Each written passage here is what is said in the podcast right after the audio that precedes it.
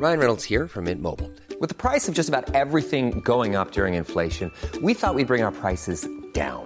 So to help us, we brought in a reverse auctioneer, which is apparently a thing.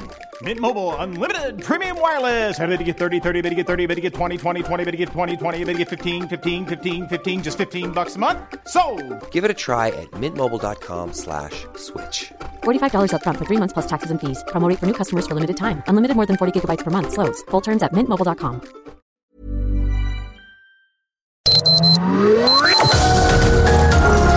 Heraldo Media Group presenta Sergio Sarmiento y Lupita Juárez.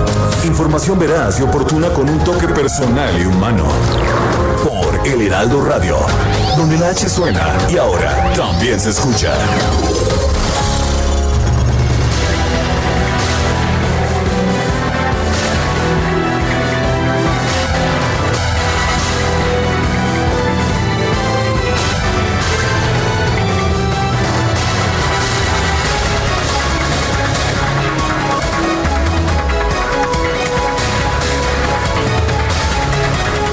Joe Biden parece estar a solo un paso para hacer, ah, para alcanzar la presidencia de los Estados Unidos para obtener el mínimo de 270 votos que requieren el colegio electoral, según ah, pues algunas de las instituciones que usualmente contabilizan estos votos del colegio electoral. Joe Biden tiene ya dos, 264 votos posibles, le faltarían seis y el estado de Nevada en el que está pues ligeramente adelante podría, el estado de Nevada podría darle estos seis votos, eso sin ganar otras entidades sumamente importantes. El presidente de los Estados Unidos, Donald Trump, sin embargo, se niega a reconocer una posible derrota. Está impugnando los conteos de Wisconsin, Michigan y Pensilvania, pidiendo que se frene el recuento de los votos en distintos lugares de los Estados Unidos. Y bueno, estamos viendo de hecho una batalla que bien puede prolongarse. No es habitual, de hecho yo diría que es inusitado en Estados Unidos que un presidente o que un candidato diga que ha sido víctima de un fraude y se niegue a reconocer el resultado de la elección. Pero eso es precisamente lo que estamos viendo con Donald Trump quien uh, pues nunca ha demostrado ser un verdadero demócrata. De manera que este, esta elección se puede ir a los tribunales y el presidente Trump tiene confianza de que si llega a la Suprema Corte de Justicia, la mayoría conservadora que él mismo ha construido le dé el triunfo independientemente de los méritos legales de su caso. Son las 7 de la mañana, 7 de la mañana con dos minutos. Hoy es jueves 5 de noviembre del 2020. Yo soy Sergio Sarmiento. Quiero dar a usted la más cordial bienvenida a El Heraldo Radio. Lo invito quedarse con nosotros a lo largo de las próximas tres horas. Aquí estará bien informado, por supuesto, pero también podrá pasar un rato agradable, ya que nos gusta darle a usted el lado amable de la noticia, siempre y cuando siempre y cuando la noticia lo permita. Guadalupe Juárez, ¿cómo estás? Buenos días. Hola, ¿qué tal? Sergio Sarmiento, buenos días. Amigos, qué gusto saludarlos. Bienvenidos. ¿Qué dijiste que estamos ya a 5 de noviembre? A 5 de noviembre. Híjole, así de, de bolón nos estamos llevando también este mes. Bueno, pues el gobernador de Tabasco, Adán Augusto López, responsabilizó a la Comisión Federal de Electricidad por la inundación de tres municipios derivado de la extracción de agua de la presa Peñitas. En un mensaje de redes sociales dirigido a Manuel Bartlett, el mandatario estatal anunció que su administración presentará denuncias para que la dependencia pague las reparaciones a los ciudadanos que resultaron afectados. No nada más fue así un señalamiento, van a presentar denuncias, esto va muy formal. Dijo que si bien el manejo irresponsable y mercantilista del desfogue de la presa Peñitas no generó inundaciones en la capital del estado, una de las zonas más afectadas por las lluvias de las últimas semanas sí generó inundaciones en los municipios de Nacajuca, de Jalpa y Cunduacán. Dijo que esa insensibilidad e irresponsabilidad inundaron estos municipios y que van a presentar las denuncias y demandas para que la Comisión Federal de Electricidad indemnice a los tabasqueños que resultaron damnificados, que repare la infraestructura dañada y destruida. Esto, por cierto, lo publicó en su cuenta de Twitter. El eh, pasado 3 de noviembre, el gobernador dijo que fue notificado por la Comisión Nacional de del Agua sobre una supuesta eh, pues propuesta de la CFE para aumentar la extracción de esta presa 950 metros cúbicos por segundo. Ante esto solicitó a la comisión y a las dependencias que integran el Comité Nacional de Grandes Presas manejar el desfogue de la presa, privilegiando la protección de los centros poblacionales, pero bueno, pues parece que esto no ocurrió y entonces las cosas se pusieron de esta manera complicada la situación, bueno, finalmente allá en Tabasco. Por otra parte, el hallazgo de los cuerpos descuartizados de los menores de edad Alan Yair y Héctor Efraín en el centro histórico, aparentemente se trata de un tema de narcomenudeo. Esto es lo que declaró la jefa de gobierno de la Ciudad de México, Claudia Sheinbaum. Es un caso sumamente lamentable en la ciudad, declaró. Se tienen detenidos y se está en este momento procesando otras detenciones. La Fiscalía dará mucha más información sobre este caso en particular que tenía que ver con un tema de narcomenudeo. La propia fiscal informó hoy a las familias para darles todo el apoyo que requieren. Dice que, dijo la la doctora Sheinbaum que no se había presentado un caso similar y que junto con el DIF y la Secretaría de Bienestar Social están trabajando en un programa especial para niños y niñas que viven en la calle o que trabajan en la calle, no solamente en el caso de actos delictivos, sino para erradicar completamente esta situación en la Ciudad de México. Bueno, pues estamos llenos de halcones, de sicarios y no estamos hablando de gente adulta, estamos hablando de niños metidos, involucrados en narcomenudeo.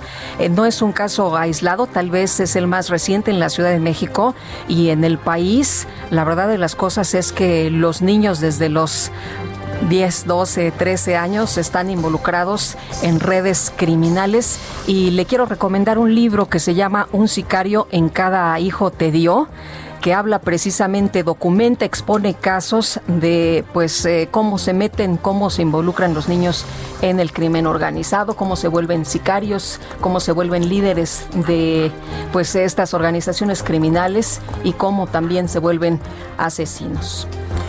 Son las 7 de la mañana con 6 minutos.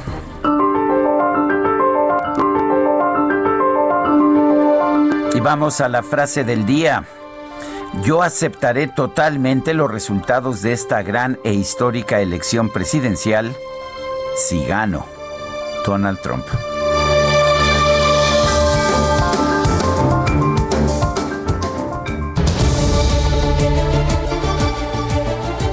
Y las preguntas también, ya sabe usted que nos gusta preguntar todos los días. Ayer preguntábamos, ¿le cree usted a Donald Trump cuando dice que le quieren robar la elección? Nos dijeron que sí, 13.7%, que no, 82.3%, no sabemos, 4%, recibimos 7.337 votos. Esta mañana ya coloqué temprano una pregunta en mi cuenta personal de Twitter arroba Sergio Sarmiento. La pregunta es, ¿qué democracia le parece mejor? La de México nos responde 17.6%, la de Estados Unidos 34.9%, ninguna 47.6%. 7 con 7. Oye, nos está reportando en estos momentos nuestros amigos por allá en Toluca que van eh, en la carretera de Ciudad de México a Toluca, densa neblina para que lo tomen en cuenta y manejen con mucha precaución. Las destacadas del Heraldo de México. Itzel González con las destacadas. ¿Cómo estás, Itzel? Muy buenos días. Lupita, Sergio, amigos, muy buenos días. Excelente jueves, jueves 5 de noviembre. Ya estamos a un brinquito del viernes, a un brinquito del fin de semana, con muchísima información que se publica esta mañana en el Heraldo de México. Así que, ¿qué les parece si comenzamos con las destacadas? En primera plana se perfila Biden y Trump pelea. Al demócrata le faltan seis votos del colegio electoral para ganar. El presidente actual inicia litigio. País, Secretaría de Bienestar detectan nómina fantasma. Un reporte interno señala que 33 personas cobraron casi medio millón de pesos. Ciudad de México, internamientos. Agrupan tres alcaldías, casos graves. Iztapalapa, Iztacalco y Gustavo Amadero concentran 22.3, 20.85 y 20.18% de hospitalizados. Estados Coahuila Metrobús suma fallas y deficiencias. Además del incumplimiento en su entrega, el proyecto del sistema de transporte para la laguna acumula 17 millones de pesos sin aclarar. Orbe, lucha clave, guerra por control del Senado. Los últimos resultados dan la pauta para que los republicanos conserven el control de ese poder, que es donde se aprueban o no las propuestas del presidente. Meta en Chivas, mano dura. La directiva da de baja a cuatro jugadores por indisciplinas. Y finalmente, en mercados, causas del COVID-19, redes se dinamizan. Cinco de cada diez compañías duplicaron su crecimiento en Internet. Aumenta hasta 300% el volumen de ventas en línea. Lupita, Sergio, amigos, hasta aquí las destacadas del Heraldo. Feliz jueves. Igualmente, Itzel, muchas gracias. Buenos días. Son las 7 de la mañana con 10 minutos. Vamos a un resumen de la información más importante de este jueves 5 de noviembre del 2020. El candidato del Partido Democrático a la presidencia de los Estados Unidos, Joe Biden, llegó a 264 votos electorales, por lo menos según algunas de las instituciones que hacen este recuento, como el Wall Street Journal y Fox News, 253 según el New York Times y, según otras instituciones. Pero en fin, con estos 264 votos electorales, eh, podría, podría llegar a la cifra mágica de 270 con una victoria en Nevada, donde mantiene una muy pequeña ventaja. Bueno, estaríamos al pendiente, podríamos tener un resultado el día de hoy. Y en un evento en Wilmington, en Delaware, Joe Biden aseguró que cada voto cuenta y expresó confianza en que obtendrá la victoria en las elecciones. We, the people, will not be silenced. We, the people, will not be bullied. We, the people, will not surrender. My friends, I'm confident we'll emerge victorious. Además, el aspirante demócrata se convirtió en el candidato presidencial más votado en la historia de los Estados Unidos, ya que hasta el momento acumula más de 72 millones de votos, superando la marca del expresidente Barack Obama. Eh, la única cosa que podría uno añadir es que Donald Trump ya se convirtió en el segundo candidato más votado en la historia, también más que Obama con con más de 68 millones de votos. Joe, Biden. o sea, perdón, eh, Donald Trump se convirtió en el segundo. Joe Biden es el primero con 71, casi 72 millones de votos, pero sería el segundo Donald Trump. O sea que más bien lo que vimos es una participación realmente muy nutrida en estas elecciones. Y por otro lado, el equipo de campaña del presidente Donald Trump, ¿qué crees? A ver. Eh, interpuso demandas para frenar el escrutinio de votos en Michigan, en Georgia y en Pensilvania. Ahí no quiere que se cuenten los votos, pero en el estado de Wisconsin pidió que haya un recuento de votos. ¿Cómo era? Voto por pues voto. sí, eh, pero en algunos no quiere que, se cuenten, ¿eh? Así que, bueno, pues eh, solo donde le conviene. Decenas de simpatizantes del presidente Trump se congregaron en un centro de recuento de votos en Phoenix, Arizona, para reclamar por un presunto fraude electoral. El despacho de abogados de Nueva York, especializado en casos de perfil menor, asumió la defensa legal del exsecretario de la Defensa Nacional, Salvador Cienfuegos, detenido en los Estados Unidos por conspiración para narcotráfico y lavado de dinero. Grupo Aeroméxico pidió permiso a una corte federal de Nueva York para liquidar a 1.830 empleados de tierra como parte de un programa de reducción del tamaño de la empresa ante la crisis generada por la pandemia. Luego de que la Procuraduría Federal del Consumidor sugirió a la población evitar compras de boletos de Interjet, ya que no brinda certeza en sus viajes, la aerolínea denunció que este tipo de declaraciones atraerá efectos aún más negativos para su situación financiera. parecería de hecho que la Profeco quiere quebrar a Interjet, quién sabe pues cuáles son las razones. Ayer hablábamos con Ricardo Sheffield, el titular de Profeco. Esta mañana el INEGI informó que en octubre del 2020 el indicador de confianza del consumidor tuvo un saludable avance mensual de 1.4 puntos. Sin embargo, en su comparación anual presenta un retroceso de 6.2 puntos. El primer tribunal colegiado penal en la Ciudad de México consideró que la Fiscalía General de la República ha actuado con pasiva negligencia en las diligencias del caso de la estafa maestra, por lo que dio un plazo de 30 días hábiles para que interrogue como testigos a seis exfuncionarios de la Auditoría Superior de la Federación. El gobernador de Tabasco, Adán Augusto López, acusó al director de la Comisión Federal de Electricidad, Manuel Bartlett, de provocar inundaciones en Nacajuca, Jalpa y Cunduacán por su manejo irresponsable y mercantilista, dijo, de la presa Peñitas. El comisionado estatal de búsqueda de personas de Guanajuato, Héctor Díaz, informó que en tres semanas de trabajos de exploración en un predio de Salvatierra, escuche usted este dato, ya han sido exhumados 66 cuerpos encontrados en distintas fosas clandestinas. La jefa de gobierno de la Ciudad de México, Claudia Sheinbaum, anunció que ya hay detenidos por el caso de un hombre sorprendido en el centro histórico llevando en un diablito los cuerpos descuartizados de dos menores.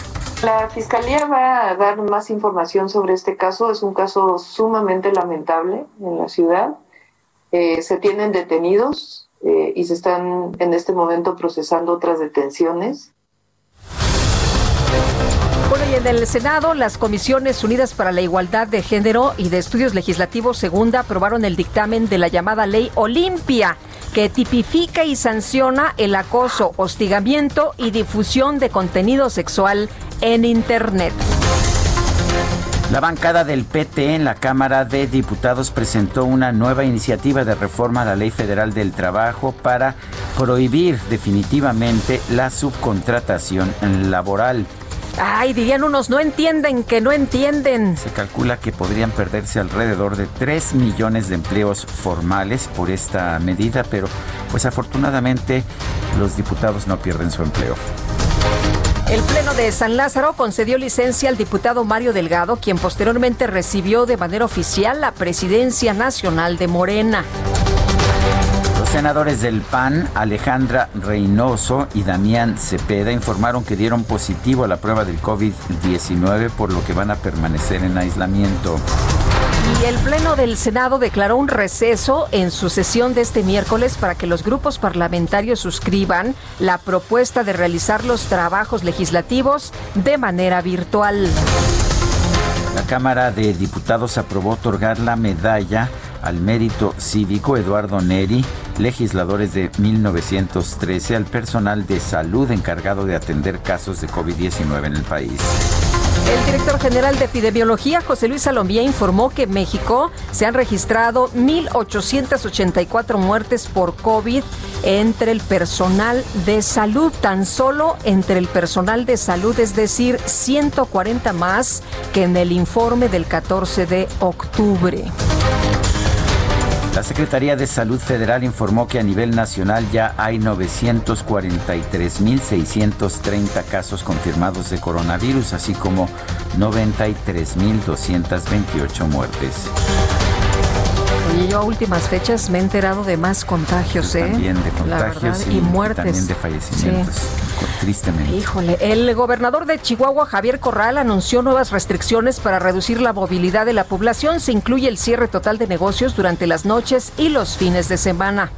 Establecer una alerta en el estado de Chihuahua, una alerta eh, sanitaria que establece una restricción de horarios en toda la entidad para la realización de ciertas actividades. El gobernador de Durango, José Rosas Aispuro, presentó una iniciativa al Congreso del Estado para establecer el uso obligatorio de mascarillas en espacios públicos durante el tiempo que dure la emergencia sanitaria.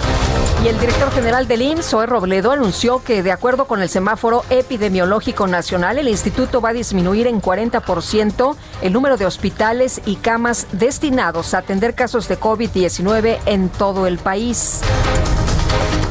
Por otro lado, Zoé Robledo anunció que el IMSS va a participar en el ensayo clínico de la vacuna contra el coronavirus de la farmacéutica estadounidense Johnson Johnson a través de unidades de medicina familiar y de los centros de seguridad social. En Estados Unidos este miércoles se registró un nuevo récord de contagios de COVID-19 al sumar más de 100 mil casos en un plazo de 24 horas. No, están bárbaros.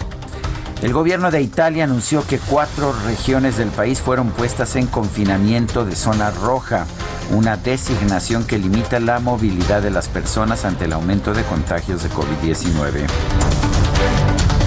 Y por otra parte, el gobierno de China anunció que va a prohibir la entrada de viajeros procedentes de Bélgica y Reino Unido como parte de las nuevas medidas sanitarias ante la persistencia de la pandemia en Europa de la Universidad Johns Hopkins de los Estados Unidos señala que en todo el mundo ya hay 48 millones 192 mil casos de, de COVID-19, así como 1 millón 226 mil muertes. Este miércoles, tras las gestiones impulsadas por el presidente Donald Trump, Estados Unidos abandonó de manera oficial el Acuerdo de París.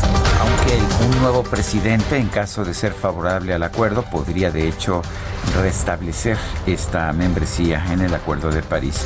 El candidato demócrata Joe Biden aseguró que de llegar a la Casa Blanca, precisamente en 77 días, se reincorporaría al Acuerdo de París. Oye, y pese a que todavía no se termina de contar los sufragios y se define a un ganador a la presidencia de los Estados Unidos vía los votos electorales, Joe Biden y Kamala Harris, su compañera de fórmula en la vicepresidencia, activaron una página web para encauzar los eventuales trabajos de la transición al nuevo gobierno, por si las dudas. Información deportiva este miércoles. Los Rayados de Monterrey se proclamaron campeones de la Copa MX tras derrotar por marcador global de 2 a 1 a los Cholos de Tijuana. Son las 7 con 21.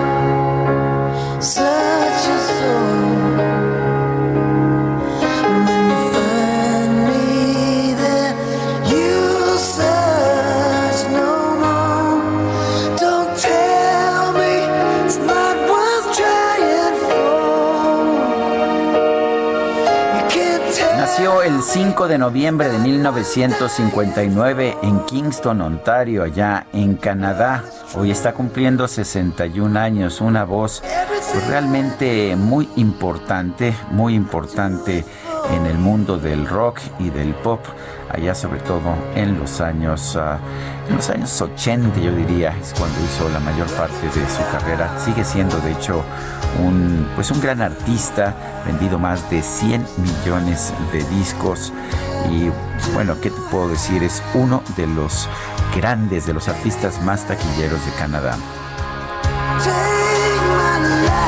Parece que lo escuchamos el día de hoy. Me parece muy bien y esta eh, yo creo que de su gran éxito, ¿no? Everything I do, I do it for you. Todo lo que hago, lo hago para ti.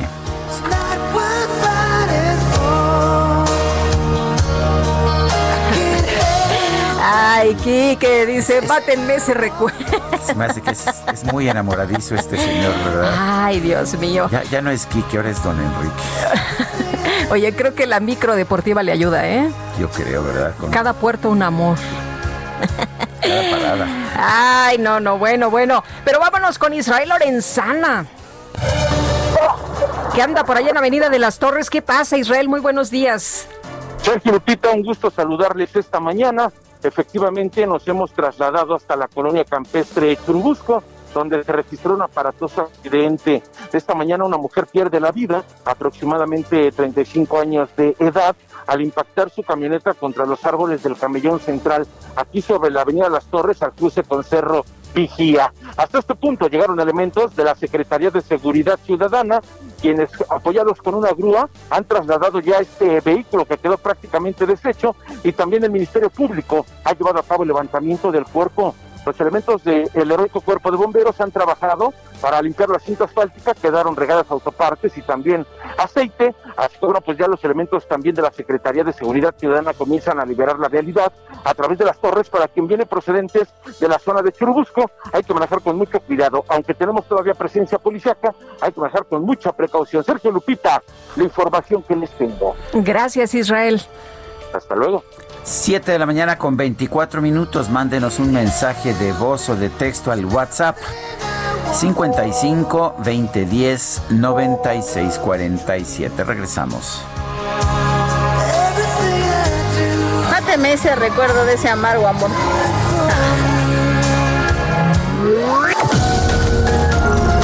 Sergio Sarmiento y Lupita Juárez quieren conocer tu opinión, tus comentarios o simplemente envía un saludo para ser más cálida esta mañana. Envía tus mensajes al WhatsApp 5520 109647.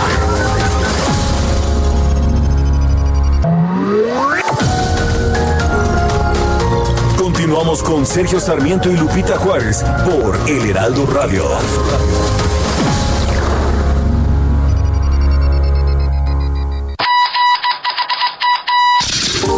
El 5 de noviembre de 1851, el presidente Mariano Arista inauguró la primera línea de telégrafo en México, la cual comunicaba la capital del país con el poblado de Nopalucan en Puebla. La primera oficina de telégrafo se instaló en las calles de Damas y San Felipe Neri, hoy República del Salvador y Bolívar, en el centro histórico. Sin embargo, en nuestro país ya se había establecido el servicio de telégrafo en el año 1850 por parte de Juan de la Granja, cuando hizo una demostración pública enviando un telegrama entre Palacio Nacional y el Colegio de Minería. Para el año 1852, la primera línea se extendió hasta Veracruz y un año después se concluyó la llamada Línea del Interior, la cual comunicaba la Ciudad de México con Guadalajara y León. El primer contacto con la frontera de Estados Unidos ocurrió hasta 1873 y durante el porfiriato, las líneas de telégrafo alcanzaron más de 40.000 kilómetros de longitud y más de 400 oficinas en todo el país. Con la aparición de nuevas tecnologías, fue quedando en el olvido el telégrafo, que durante muchas décadas sirvió para transmitir miles de informes, saludos, felicitaciones, buenas y malas noticias, incluso fue instrumento clave durante la Revolución Mexicana.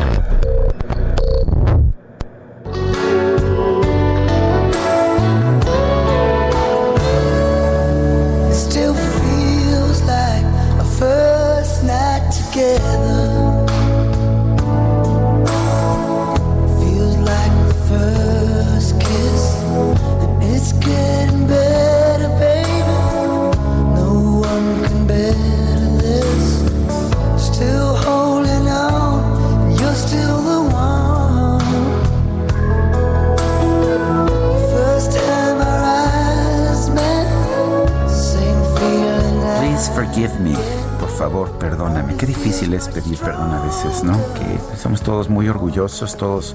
Nunca. Nunca nos equivocamos, ni los políticos ni los seres humanos. ¿eh?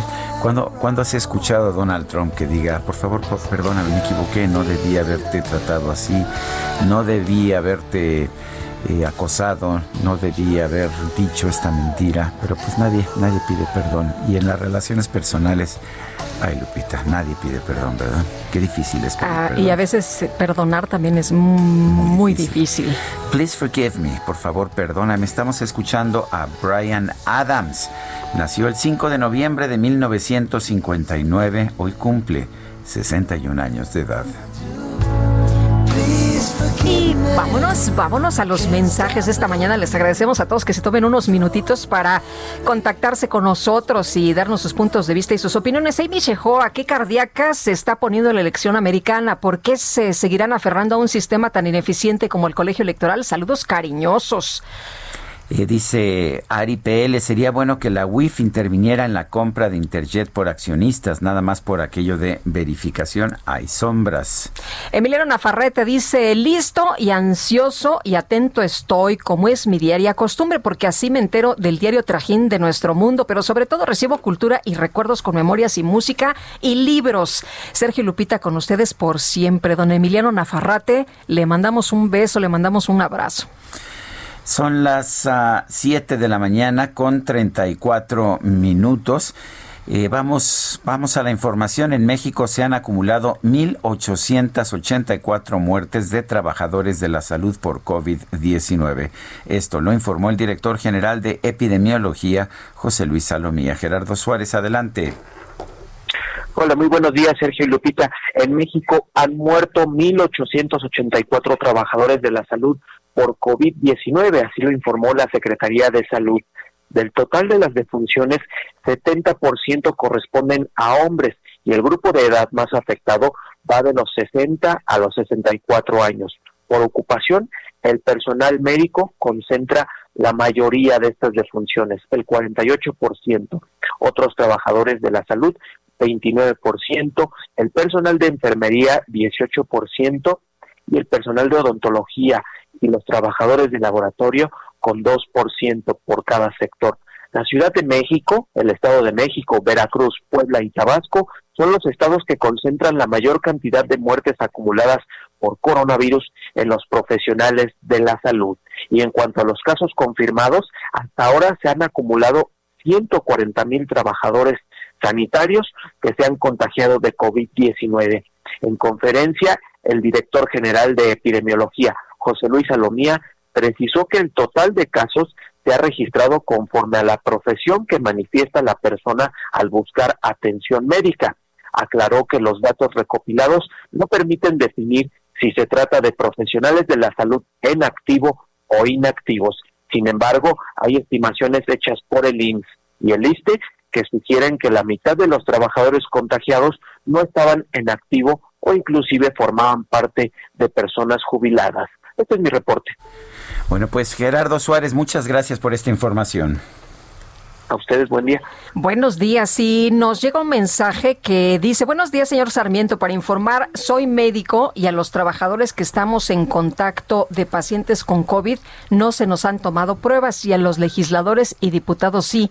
No es justo. Gracias y feliz día. Estoy completamente Pues efectivamente, no, no nos dice su nombre, pero estamos de acuerdo con usted. No es posible que quienes están en la línea, ahí como siempre se ha dicho, en primera línea, tratando este problema de, de, salud, pues no se les dé ni siquiera las herramientas para trabajar, no se les hagan pruebas. Es una pena y que haya recursos para los señores legisladores, para ellos sí, ellos podrían pagar de su propio sueldo a lo mejor, ¿no? Efectivamente, bueno, cuando menos 295 trabajadores y legisladores de la Cámara de Diputados padecen o han padecido COVID-19. Nayeli Cortés nos tiene el reporte. Adelante, Nayeli. Buenos días, Sergio Lupita. Esta cifra representa un aumento de 15 personas más respecto a la semana pasada. De esta cifra también te puedo especificar que de ese 33 personas se trata de diputados que han enfermado justo de COVID-19 en este lapso que mencionas. Eh, de este total, solo uno, el diputado Miguel Acundo del PES, ha fallecido por desgracia. Eh, su deceso ocurrió el 15 de septiembre. En el caso de los trabajadores de San Lázaro, son 222 que han padecido o padecen COVID, que en este lapso, como decías, entre marzo y noviembre, pues cuando empezó este confinamiento a causa de la enfermedad, de estos, 41 de ellos aún están en recuperación y 13, por desgracia, han fallecido. El promedio de contagio identificado pues por las pruebas semanales que se realizan en San Lázaro antes de las sesiones es de 2.6% y paradójicamente, aunque como bien mencionas, pues los diputados tienen acceso a estas pruebas semanales sin desembolsar un peso de su bolsa porque los paga la Cámara de Diputados, pues en el caso de ellos que tienen fuero, pues pueden decidir hacerse la prueba o no y de 500 pues siempre son menos de 200 quienes sacan cita para hacerse la prueba de COVID. A eso es que se atribuyen pues muchos de los contagios que se han dado en el pleno de San Lázaro, como te digo,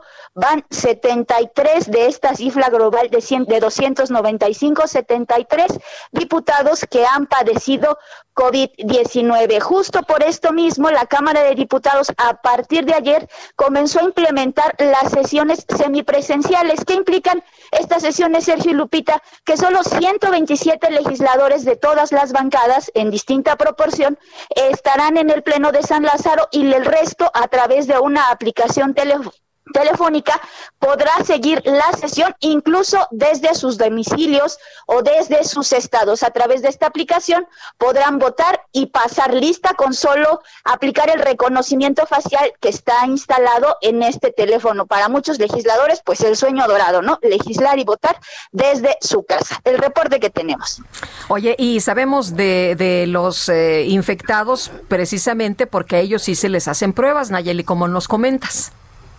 Así es, a ellos se les hacen pruebas y de hecho ellos son eh, los casos de los que nos enteramos es porque ellos mismos hacen pública eh, su prueba, porque recordemos que en el caso pues de los temas de salud son datos sensibles y pues es imposible pese al riesgo eh, que pues las autoridades los revelen, solo ellos si lo deciden pueden hacerlos. Algunos diputados como los coordinadores parlamentarios de Movimiento Ciudadano y del PRD han optado por difundir ellos su prueba justo ante la demanda de saber el nivel real de contagios en San Lázaro porque pese a que tienen acceso, insisto, a una prueba gratuita, pues en la mayoría de los casos, insisto, menos de 200 frente a 500 que son, pues se aplican estas pruebas.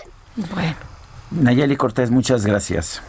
Buenos días. Hasta luego, muy buenos días. Y el Senado aprobó un acuerdo para sesionar de manera semipresencial ante el aumento de casos de COVID-19. Y Misael Zavala, cuéntanos, muy buenos días.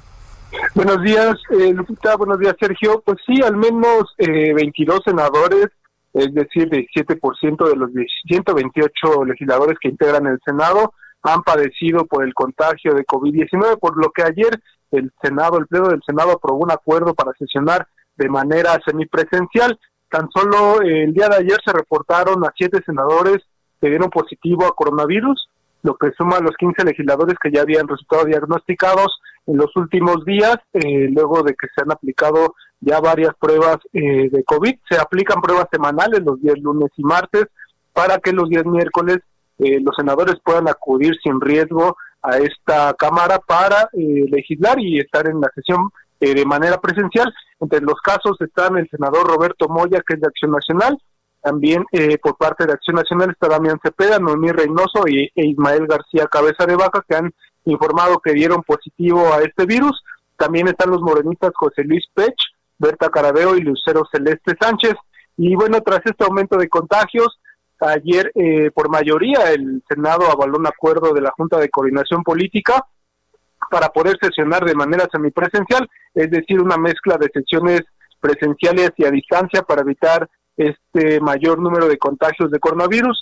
Sin embargo, pues el acuerdo precisa que las sesiones a distancia los senadores no podrán efectuar votaciones nominales para aprobar leyes o decretos ni votaciones para nombramientos. En ese caso, en caso de que se tenga que aprobar alguna ley, algún decreto eh, o se tenga que dar un nombramiento, los senadores tendrán que acudir, acudir, perdón, al pleno del Senado, donde, bueno, también se tomarán medidas más restrictivas de las que ahora se están tomando, con un total de 50 senadores presentes en el pleno para que haya estas sesiones presenciales, pero bueno, con estas restricciones que ya han, se han aumentado y bueno, los, la Junta de Coordinación Política así lo aprobó ayer lo pasó a pleno y también fue avalado. En la modalidad presencial, los senadores concurrirán al recinto parlamentario y seguirán el desarrollo de la sesión desde sus oficinas, coordinándose para su presencia en el salón de plenos de acuerdo al protocolo establecido, con la concurrencia, como les comentaba, de una máxima de 50 personas en dicho salón. Asimismo, también las comparecencias de los funcionarios federales serán a distancia y ya no de manera presencial, y estas son las medidas que se han tomado luego del aumento de contagios en el Senado de la República. Sergio Lupita, ese es el reporte. Gracias, Misael. Gracias, buenos días. El gobierno de la Ciudad de México hizo un llamado a los hoteles capitalinos. y les pidió que no organicen eventos sociales. Dice que no están permitidos. Carlos Navarro, adelante. Buenos días, Sergio y Lupita. Les saludo con gusto a ustedes y el auditorio. Bien, el gobierno capitalino hizo un llamado al sector hotelero capitalino, pues estaban sirviendo para organizar eventos sociales como bodas y bautizos mismos que no están permitidos. La jefa de gobierno, Claudia Sheinbaum, tuvo una reunión virtual con los integrantes de este gremio para darles a conocer las limitantes de su operación. Escuchemos. De inmediato nos comunicamos con eh, la Canaco de la Ciudad de México, quien amablemente nos puso en contacto con todos los hoteleros y se les hizo el conocimiento pues de que no pueden realizarse todavía estos eventos, particularmente cuando son en lugares cerrados, ellos estuvieron de acuerdo. Quizá había ahí una falta de, eh, de ser mucho más explícitos en este caso y al hablarse de una forma del 30%, ellos pensaron que también era 30% en estos eventos, pero se habían llevado a cabo eventos pues de hasta más de 100 personas. Entonces estuvieron de acuerdo en que esto se normara Y bien, la jefa de gobierno señaló que en estos días estarán publicando en la Gaceta Oficial de la Ciudad de México una serie de normativas más específicas para evitar que se den este tipo de situaciones. Por otro lado, comentarles que las entregas de resultados de las pruebas COVID, las tipo PCR, busca ser agilizada por el gobierno capitalino, pues en ocasiones tarda en llegar hasta 10 días. La jefa de gobierno explicó que ellos tienen otros, ahora sí que tienen otros datos. Escuchemos. El promedio, o el 80% de las pruebas eh, se entregan eh, de uno a cinco días. Obviamente nosotros queremos reducir este tiempo. Esa es eh, un- una evaluación que realizamos eh, inclusive cada tercer día. Y bien, entre las propuestas para agilizar los resultados de pruebas, están contemplando ya la implementación de pruebas rápidas, estas pruebas de antígeno que podrían arrojar el resultado en menos de una hora. También la jefa de gobierno comentó que están tra- el Instituto Nacional de Medicina Genómica adquirió un nuevo equipo que les va a permitir llevar a cabo el procesamiento más rápido de pruebas PCR. Sergio y Lupita, la información que les tengo. Muchas gracias por esta información, Carlos Navarro. Hasta luego, buenos días. Buenos días. Y se desbordó el río Mezcalapa en Villahermosa, Tabasco. Y vamos directamente con Javier de la Rosa, que nos tiene todos los detalles. Javier, ¿qué tal?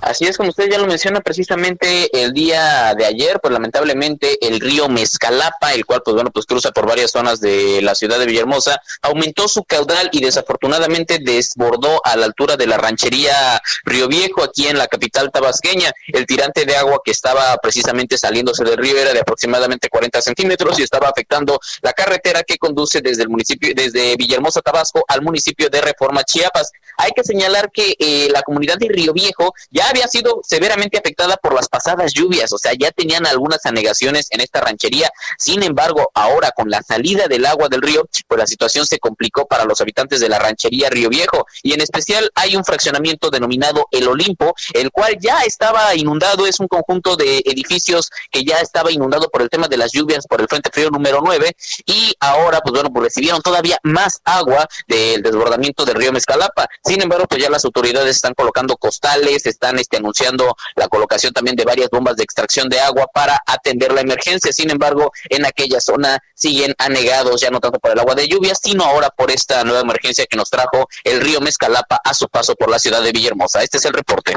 Muy bien, muchas gracias, Javier. Ya seguimos al pendiente con la información. Son las 7 de la mañana con 47 minutos. El pronóstico. Jesús Carachure, meteorólogo del Servicio Meteorológico Nacional de la Conagua. Adelante con tu reporte.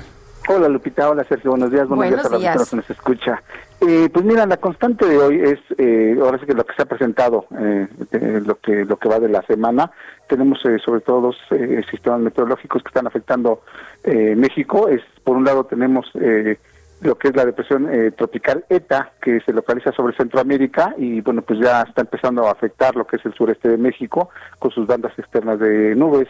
Este sistema eh, generará precipitaciones importantes de intensas a puntuales eh, torrenciales en algunos estados de la República, como son Veracruz, Oaxaca, Campeche, Chiapas, eh, Tabasco, Quintana Roo y Yucatán. ¿no? Lo que es el sureste de la República Mexicana se verá afectada por este por este sistema que poco a poco se aproxima a lo que es el sur de la península de Yucatán Y bueno, pues estamos eh, monitoreando la evolución de este eh, sistema. Y por otro lado tenemos la masa de aire frío que impulsó al frente número 11. El frente ya no ya no afecta a México, ya está en el Mar Caribe, pero la masa de aire frío sí se mantiene y se mantendrá lo que resta de la semana eh, sobre gran parte del territorio eh, nacional. Ya lo vimos desde el fin de semana pasado, que empezó a descender la temperatura aquí en la Ciudad de México y en gran parte de la República empezó eh, el descenso de, de temperatura y esta condición se mantendrá durante todo lo que resta de la semana. Temperaturas bajas en gran parte de México, con excepción de todo lo que es la costa del Pacífico.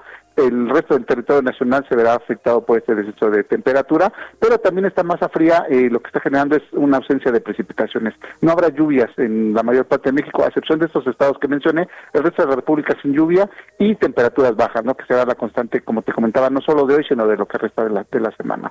Eh, para la Ciudad de México esperamos... Eh, este día una temperatura máxima que podría estar entre los 22 y 24 grados centígrados. Hay que recordar que por la tarde el cielo despejado pues eh, genera que la temperatura se incremente ligeramente, pero mañana por la mañana de nuevo cuenta esperamos eh, frío, esperamos una mínima para mañana entre 6 y 8 grados centígrados. Jesús Carachure, gracias por esta participación. Un saludo a todos, que tengan un buen día. Igualmente, Jesús, muy buenos días. Oye, Javier Duarte, eh, preguntarán ustedes, eh, pues, eh, ¿qué hace a esta hora?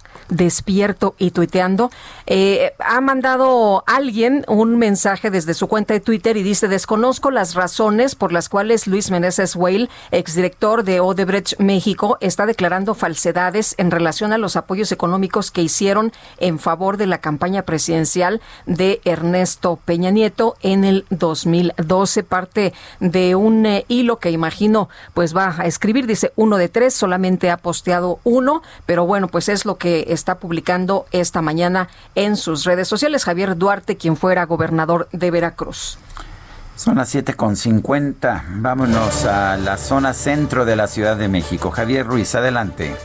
Hola Sergio Lupita, ¿qué tal? Excelente mañana. Justamente tenemos información ahora del paseo de la reforma. Vamos a encontrar ya intensa carga vehicular, principalmente para todos los automovilistas que se que se desplazan de la zona del eje 2 norte y esto en dirección hacia la avenida Juárez más adelante para continuar a la avenida de los insurgentes. El sentido opuesto en general, lo que podemos observar que el avance es bastante aceptable, no vamos a encontrar ningún problema para transitar, incluso es una buena alternativa para quien desea llegar hacia el circuito interior, hacia la calzada de los misterios, en general el avance todavía es constante. El eje 2 norte, este sí ya con intensa carga vehicular, una vez que se deja atrás el eje 3 oriente y principalmente para llegar al paseo de la reforma y más adelante al entronque con la avenida de los insurgentes y la avenida de los insurgentes precisamente también ya con avance lento, una vez que se deja atrás la zona de la glorieta de la Rosa, y esto para quien desea llegar hacia la ribera de San Cosme o más adelante para continuar hacia la avenida Chapultepec. De momento, Sergio Lupita, el reporte que tenemos. Muchas gracias, Javier. Estamos atentos, buenos días. Buenos días y continuamos con Alan Rodríguez. ¿Dónde andas, Alan? Hola. Bueno, pues parece que no está en ningún lado porque no nos contesta Alan Rodríguez. Eh, vamos a continuar con otra información y Sergio, una discusión que seguramente va a ser interesante. Oregón, el primer estado en despenalizar las drogas pesadas en los Estados Unidos, pues eh, aquí en México estamos eh, discutiendo y se quedó en stand-by, ¿no? Este tema de las drogas, de la marihuana y quien posea mínima porción de cocaína o heroína solo será multado, de acuerdo con una información que se publica hoy en el periódico La Jornada. También dan luz verde a hongos alucinógenos para uso terapéutico. Legalizan en cinco entidades el empleo recreativo de la marihuana. ¿Qué te parece? Pues parte de la discusión que seguramente será interesante. Y muchas, muchos resultados interesantes en los referendos que se llevaron a cabo ya en los Estados Unidos. Pero vamos con Alan Rodríguez, ya está listo. Adelante, Alan. Lupita Sergio, muy buenos días. Tenemos el reporte de vialidad desde la periferia de la zona centro de la Ciudad de México. Nos encontramos en la avenida Anillo de Circunvalación y es que esta mañana entre el eje 1 norte y hasta la zona de San Pablo encontrará algunos asentamientos a la vialidad provocados por el cambio de luces del semáforo. También tenga mucho cuidado con los peatones y comerciantes que en estos momentos están empujando sus puestos para instalarse en las zonas de comercio. También tenemos el reporte de vialidad desde la zona de Fray Servando a partir de Congreso de la Unión para quienes se desplazan hasta la zona del anillo de circunvalación encontrarán condiciones de tránsito con bastante carga. Por lo pronto, Sergio Lupita, es el reporte que tenemos. Gracias, Alan. Estamos al pendiente, buen día. Y ahora nos vamos a Tlalpan, Israel Lorenzana, ¿qué tal? Hola, Israel. Lupita, muchísimas gracias. Pues tenemos información para nuestros amigos que se desplazan a través de la calzada de Tlalpan.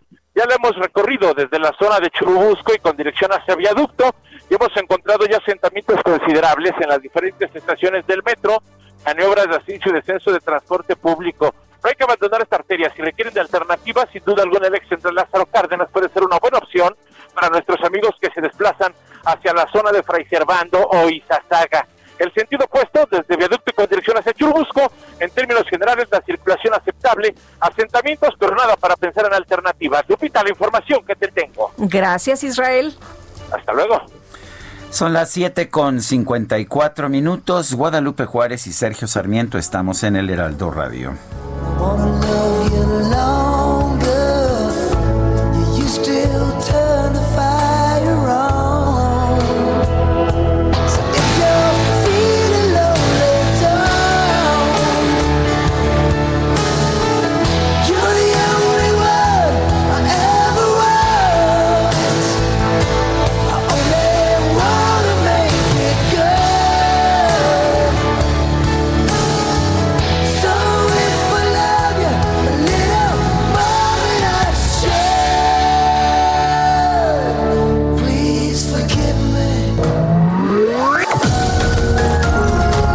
Sergio Sarmiento y Lupita Juárez quieren conocer tu opinión, tus comentarios o simplemente envía un saludo para ser más cálida esta mañana.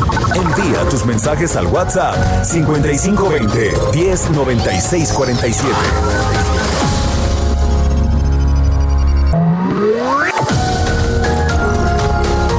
Continuamos con Sergio Sarmiento y Lupita Juárez por El Heraldo Radio.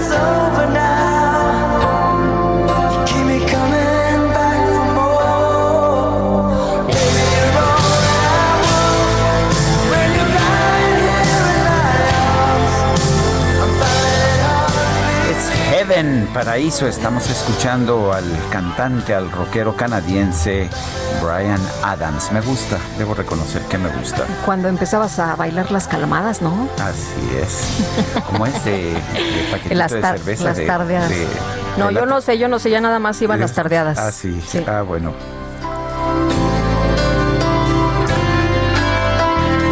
Los tiempos de mis tardeadas era más bien música de los Beatles o de Elvis Presley. Ah, O sea ¿sí? que es otra generación, mi querida Guadalupe. Tú estás demasiado pollita.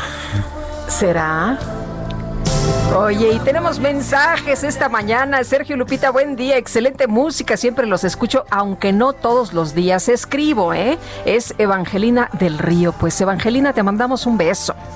Y dice otra persona, buen jueves, aún por definirse la elección presidencial en USA, las complejidades de una democracia, Rodolfo Contreras desde Querétaro. Eh, dice otra persona, buenos, buenos días, eh, Sergio, soy José Alfredo Toledo Barza, un adulto mayor de 72 años de edad. Y sigo atentamente todos los días desde Salina Cruz, Oaxaca, en el Istmo de Tehuantepec, el magnífico noticiario de usted y Lupita, que conducen juntos. Saludos y cuídense mucho. Muchas gracias, muchas gracias, don José Alfredo.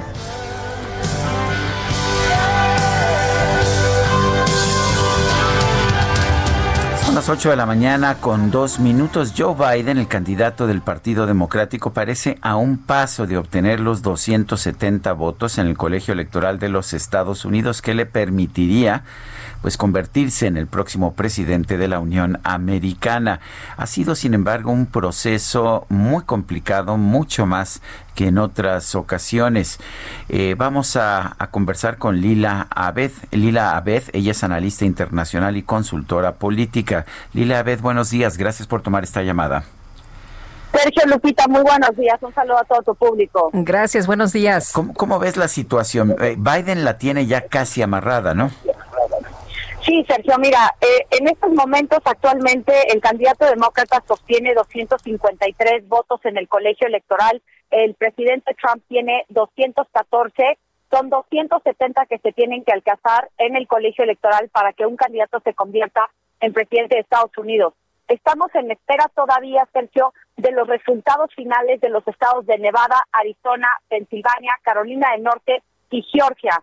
Lo que tenemos que ver es qué tipo de conformación de Estado se va a llevar Biden para llegar a los 270. Es decir, si ahorita con los 253 que tiene gana el Estado de Nevada, que representa seis electores, y Arizona, que representa 11, llega exactamente a los 270 votos en el colegio electoral.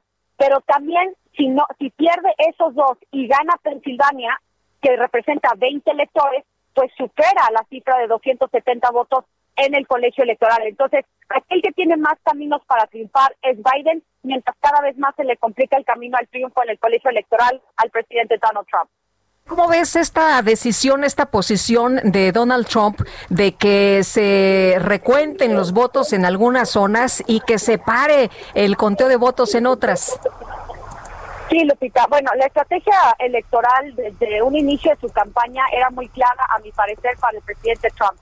Él sabía que iba a perder o que tenía altas probabilidades de perder el voto popular, entonces él sabía que tenía que normalizar ese discurso de que iba a haber fraude electoral y caos en torno a la elección el 3 de noviembre para iniciar guerras legales y poner en duda la, lo- los conteos y los resultados de los estados bisagra, que los resultados ahorita son, sean mínimos entre ambos candidatos.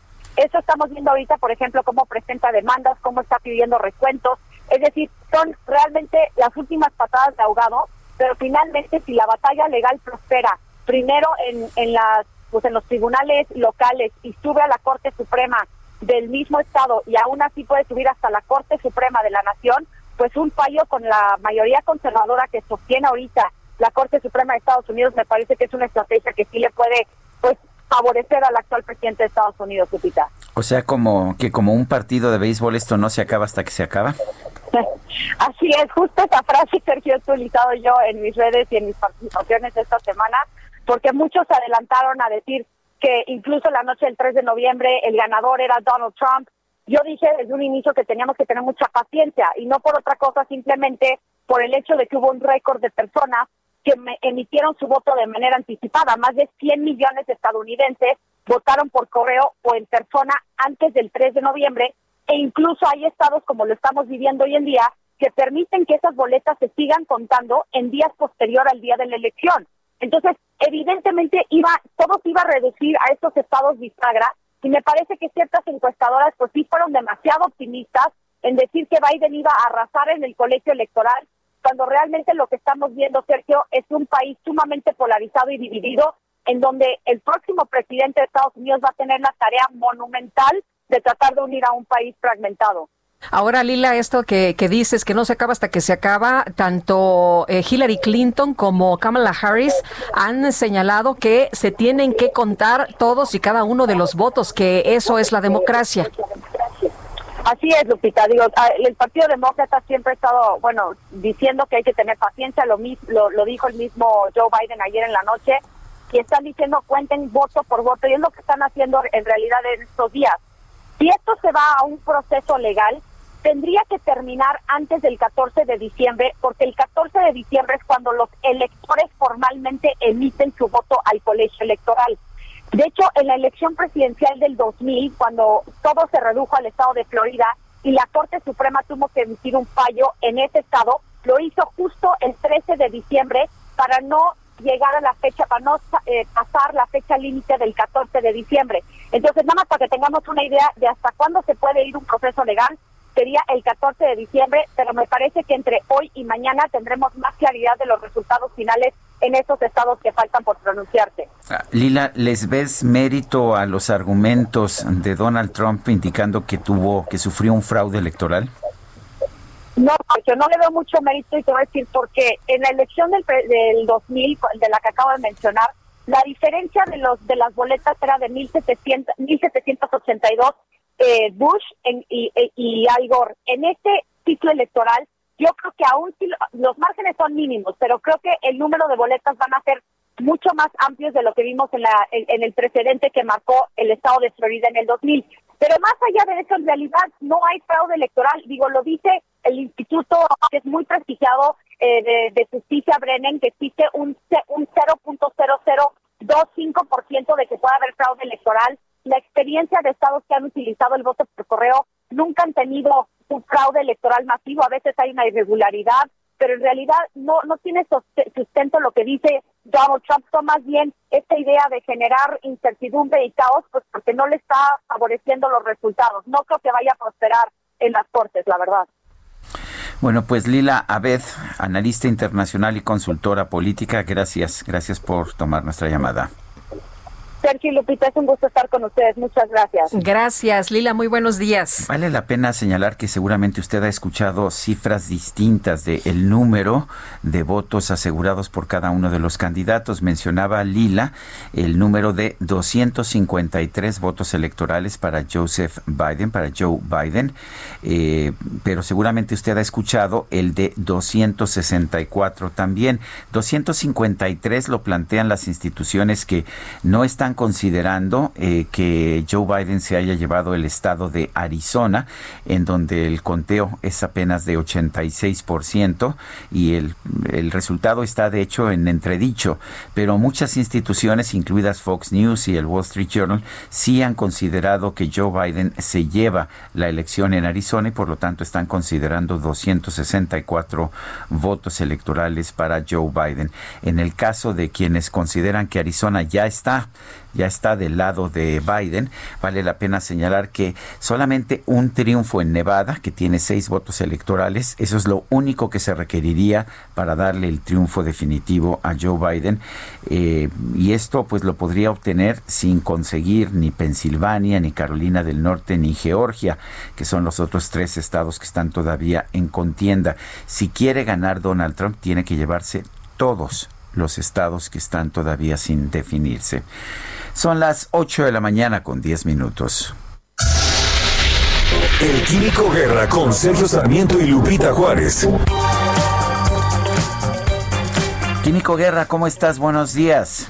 Buenos días, Sergio Lupita. Una situación trascendente para el futuro de México, poco difundida, poco conocida, es la discusión que está llevando a cabo ahorita en el Senado sobre este tema del coprocesamiento. ¿Qué es el coprocesamiento, Sergio Lupita? Es la forma de destruir de una forma sana, ambientalmente adecuada, eh, residuos peligrosos, también el eh, coprocesar, o sea, hacer un proce- proceso de estos materiales junto con combustibles normales. El coprocesamiento es el proceso de convertir los residuos de un material para convertirlos en un combustible alterno o una materia prima alternativa para un proceso industrial. Fíjense que en los hornos cementeros se está haciendo este coprocesamiento ya desde hace tiempo en muchas partes del mundo y tiene beneficios importantísimos. Sin embargo, en la discusión ahorita en el Senado se están eh, pues diciendo cosas que son como que de mucho impacto no para la gente de que causan cáncer y de que este eh, emiten sustancias nocivas etcétera. Esto está resuelto ya desde hace décadas en muchos países como la Unión Europea que tiene sus normas perfectamente establecidas para esto. Aquí en México se ha estado llevando a cabo una forma exitosa fíjense en 2019 gracias al coprocesamiento en hornos cementeros se evitó que en los rellenos sanitarios del país se emitieran 767 mil toneladas de dióxido de carbono, lo que equivale, usted, Lupita, a haber sembrado más de 2.3 millones de árboles o a que más de 163 mil autos dejaran de circular durante un año. Si no se hubieran coprocesado esos residuos que se generaron en zonas urbanas del país, hubieran llegado al relleno sanitario generando distintos impactos al medio ambiente, como puede ser al suelo, al aire, al agua subterránea. Eso está perfectamente claro, eh, Sergio Lupita, sin embargo se está desvirtuando esta discusión con declaraciones sensacionalistas no están basadas en el conocimiento ni en la ciencia, es evidente que al evitar el coprocesamiento se va a eh, dañar el medio ambiente en México para las generaciones futuras, sobre todo afectando a los más pobres, porque son los que siempre están cerca de los focos de contaminación importantes. México debe dar este paso importante, ya lo está dando simplemente por intereses ocultos, por eh, pues, brillar desde el punto de vista político, también por intereses económicos, por ahí, medio extraño Sergio Lupita, se está desvirtuando esta técnica del coprocesamiento con argumentos ecológicos falsos. Es importante saber que el coprocesamiento es un paso hacia adelante en la sustentabilidad de las naciones y en el manejo adecuado de nuestros residuos. ¿Verdad? De veras coraje a veces, eh, Sergio Lupita, cómo se tiñe ¿verdad? de ideología toda esta discusión y se evita algo que tiene el ser humano que es muy valioso, el uso de la razón. Con el uso de la razón es como podemos avanzar aquí en México y no ir de regreso en una espiral eh, descendente verdaderamente espantosa para destruir el medio ambiente en nuestro país. Químico Guerra, muchísimas gracias.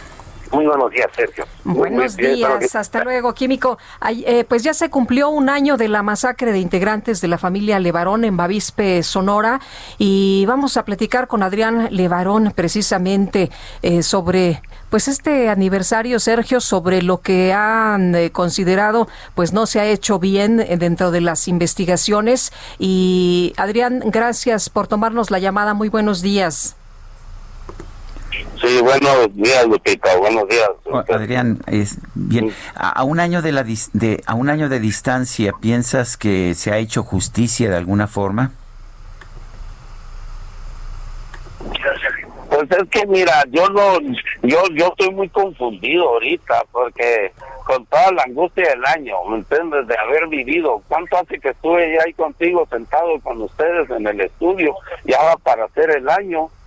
O sea, parece ser que estoy estoy reviviendo la, la cosa del año, pero en este año pues me, ando- me doy me doy cuenta de que qué es, qué es justicia.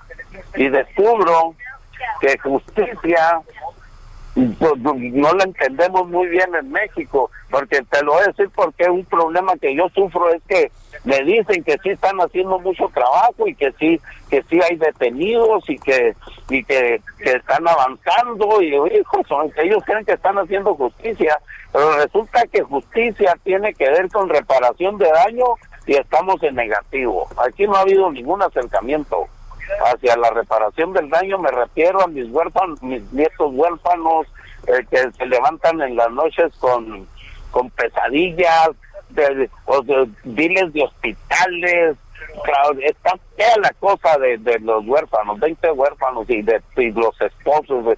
yo no te quiero ni empezar a con la reparación de daño no hay en muchos sentidos. Eh, Adrián, y la otra, para, para- y- mira, dime. Para ustedes, ¿cuál sería la reparativa? Pues, ¿cuál sería la reparación del daño? ¿Cómo sería? ¿Cómo deberían actuar las autoridades? Pues supuestamente nosotros hasta firmamos con la con la CEA, pero parece ser que la firma que escribimos es para decirle al mundo que ya cumplieron, no para no para empezar a cumplir.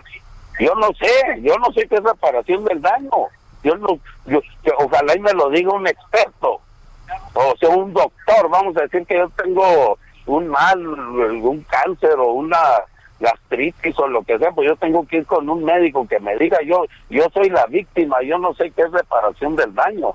No quiero ser experto en eso, pero sí me siento eh, victimizado, entonces yo siento que de alguna manera estoy en lo negativo, estamos en números rojos.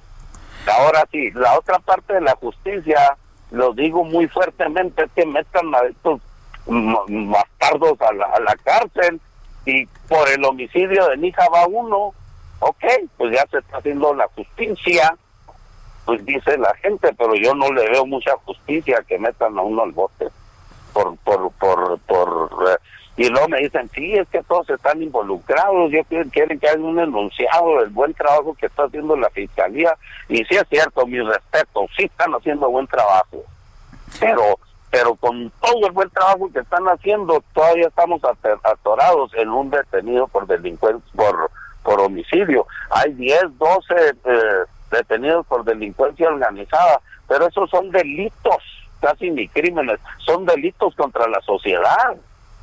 ¿Entiendes? O sea, no, son- no estoy contra- por el asesinato de mi hija y mis nietos calcinados. Entonces, pero la otra es esta, esta es la que más me duele a mí. Tenemos un año. Hace unos meses, un mes día López Obrador ahí en La Mora, en Bavispe, Sonora, vino en la, en la en la sala donde crecieron mis hijos, mis hijos con sus suegras, ahí en la sala esa, en la casa, nos dijeron que el 15 de diciembre sí nos van a decir la- qué pasó, de la verdad. Pues ya hace un año y yo no sé qué pasó.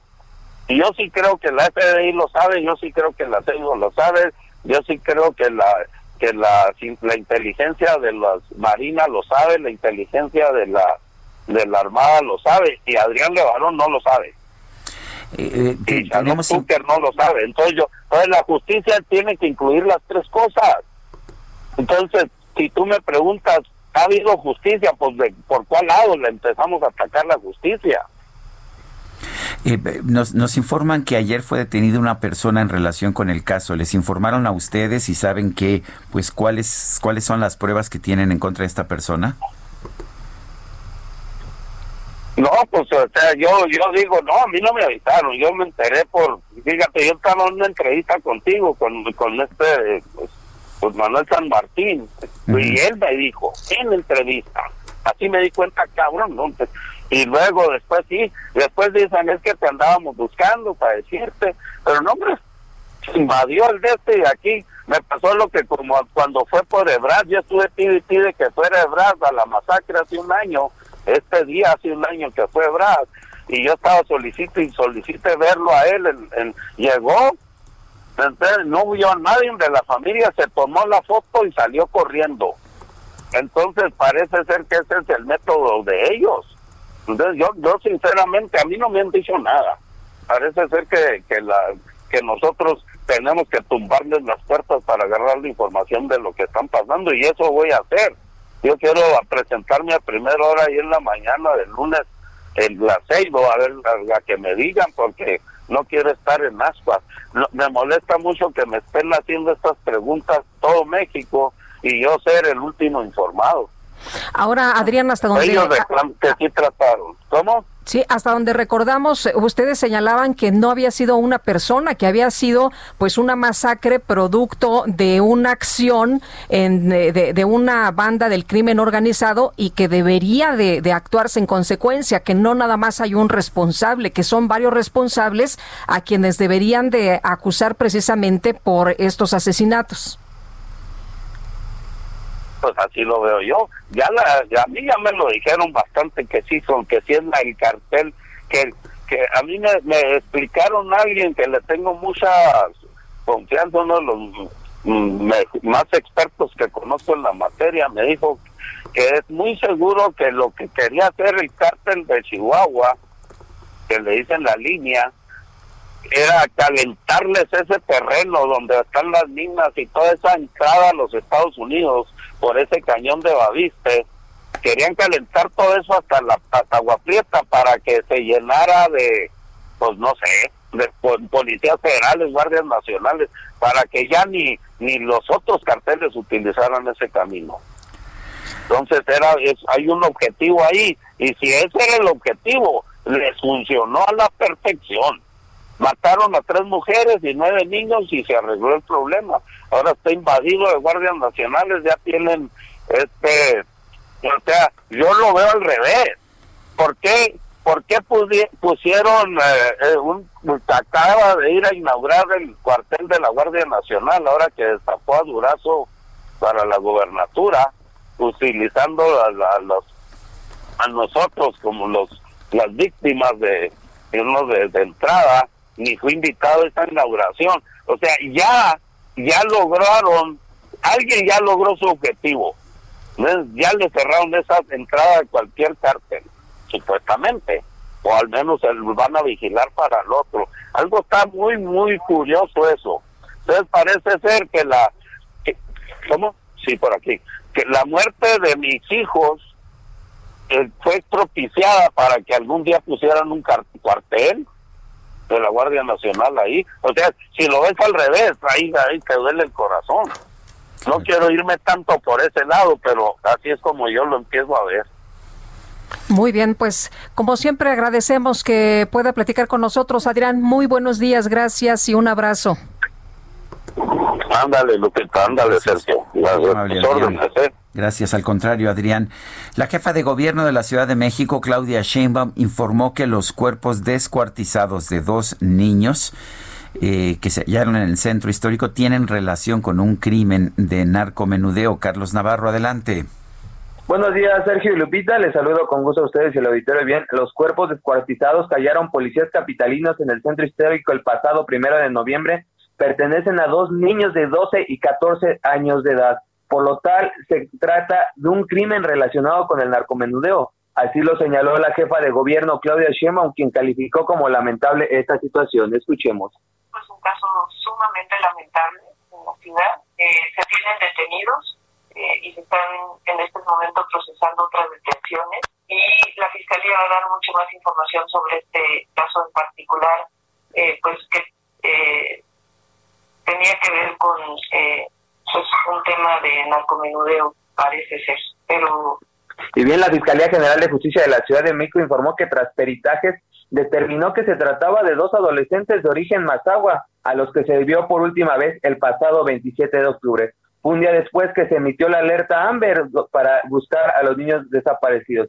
Sin embargo, fue el primero de noviembre, como les comentaba, que policías capitalinos ubicaron a una persona que salía de una vecindad de República de Chile, trasladaba en un diablito algunos, eh, algunas cajas y ahí al pedirle la revisión, lamentablemente encontraron los restos humanos. Y ya será Bueno. la fiscalía que si- seguirá con las investigaciones, pero por lo menos hay una persona detenida en esta lamentable Bueno, situación. gra- Sergio gra- la gracias Carlos Navarro. Es Carlos Navarro, son las nu- 8 de la mañana con 25 minutos. Regresamos.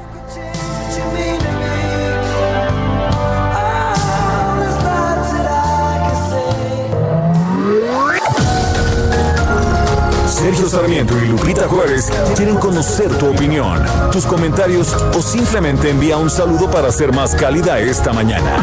Envía tus mensajes al WhatsApp 5520 109647.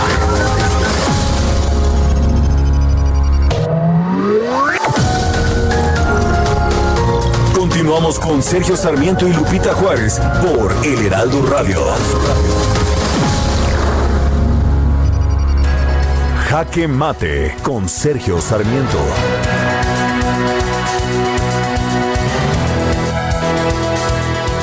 Detengan el conteo, es lo que ha pedido esta mañana el presidente de los Estados Unidos, Donald Trump, en su afán por no aceptar la derrota a la que aparentemente se encuentra encaminada su campaña. Detengan el conteo. Lo que está pidiendo es algo esencialmente antidemocrático, no contar los votos que los ciudadanos de los Estados Unidos han emitido para elegir al próximo presidente de esa nación. Donald Trump está recurriendo a una táctica, a una estrategia muy utilizada en nuestro país. Cuando pierden los políticos mexicanos una elección, siempre dicen que es producto de un fraude. Ellos nunca son derrotados. Todos ellos tienen el beneficio del amor del pueblo bueno y por lo tanto no pueden ser derrotados más que por un fraude electoral. Es una táctica que funciona muy bien y esto lo está demostrando Donald Trump. Yo no sé si el presidente de los Estados Unidos tomó clases con algunos políticos mexicanos. Lo que sí me queda muy claro es que está utilizando esta estrategia y lo está haciendo de una forma muy peligrosa para el país, porque cuando les dices a tus seguidores, seguidores que han votado con, por ti con pasión, con todos los deseos de tener un país con, eh, con ciertos tipos de objetivos, con ciertos tipos de leyes, el que les digas que ha habido un fraude electoral es promover la violencia. Y me parece, me parece muy peligroso el juego que está en que está incurriendo el presidente Donald Trump de los Estados Unidos. Yo soy Sergio Sarmiento y lo invito a reflexionar.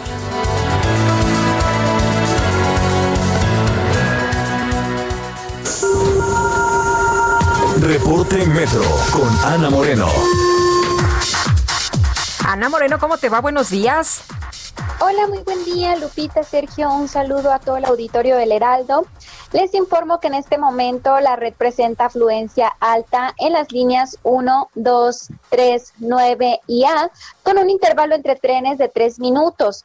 En el resto de las líneas, la afluencia es moderada, con un intervalo que varía entre los 4 y 5 minutos aproximadamente. También decirles que para evitar contratiempos en su viaje, anticipen la compra o la recarga de su tarjeta en las máquinas expendedoras que se encuentran instaladas en 90 estaciones. Pueden conocer su ubicación en nuestras redes sociales, arroba metrocdmx en Twitter, Facebook o Instagram y también a través de nuestro sitio web. Y muy importante, Lupita, Sergio, eh, decirles que no bajemos la guardia, que las personas usuarias durante su viaje continúen con las cinco reglas de higiene y protección. Hasta el momento esta es la información. Excelente día. Muchas gracias, Ana. Hasta luego. Bueno, es Ana Moreno. Ayer en la conferencia matutina el presidente López Obrador adelantó que este próximo lunes 9 de noviembre se va a adelantar la mitad del aguinaldo para los funcionarios del gobierno federal. El propósito es que puedan utilizar estos recursos y para hacer compras en el buen fin, que no va a ser ya un fin de semana, sino es un periodo más largo. Jorge Arreola es jefe de la Unidad de Competitividad y Competencia de la Secretaría de Economía. Jorge Arreola, buenos días, gracias por tomar la llamada. ¿Qué tal? Muy buenos días, Sergio. Buenos días, Lupita. Y Hola, muy ¿qué buenos tal, días Jorge? a todo el auditorio. días. Gracias, don Jorge. Cuéntenos eh, cuáles son los razonamientos detrás de, pues, del, del buen fin en términos generales. El propio presidente en muchas ocasiones nos ha dicho que no hay que ser consumistas. Aquí parece que se está buscando precisamente que los mexicanos consumamos más. Cuéntenos. Bueno, mira, eh, Sergio, el origen del buen fin en realidad eh, fue eh, con los comerciantes del norte, de la, en, la, frontera norte, que veían mermadas sus ventas siempre hacia el final del año porque eh, los mexicanos cruzaban la frontera a usar a- para aprovechar el Black Friday en los Estados Unidos. La, la- la idea original del Buen Fin surge de eh, crear un evento en México similar al Black Friday que le permitiera a los comerciantes en la frontera eh, tener un evento con el que pudieran competir. Eh, la idea eh, creció, eh, la Concanaco atenta a las peticiones de estos comerciantes, la propone al fin de año y se estima que esta ah, temporada previa al, al- Black Friday sería útil no solo para los comerciantes del norte, sino para los comerciantes de todo el país, porque les permite mover los inventarios en la época eh, previa al inicio de la venta navideña. Entonces, eh, se decide crear, sí, por un fin comercial, eh, eh, siguiendo eh, una experiencia que había en los Estados Unidos que era buena y resultó ser sumamente exitosa. Eh, desde eh, en el primer eh, año en que se llevó a cabo el, el Buen Fin, las ventas andaban por ahí de los eh, 39 mil millones. Es- el, año pasado llegaron a 118 mil millones de pesos y cuando se adopta este sistema en, en- en México eh, se ve desde distintas aristas, ¿no?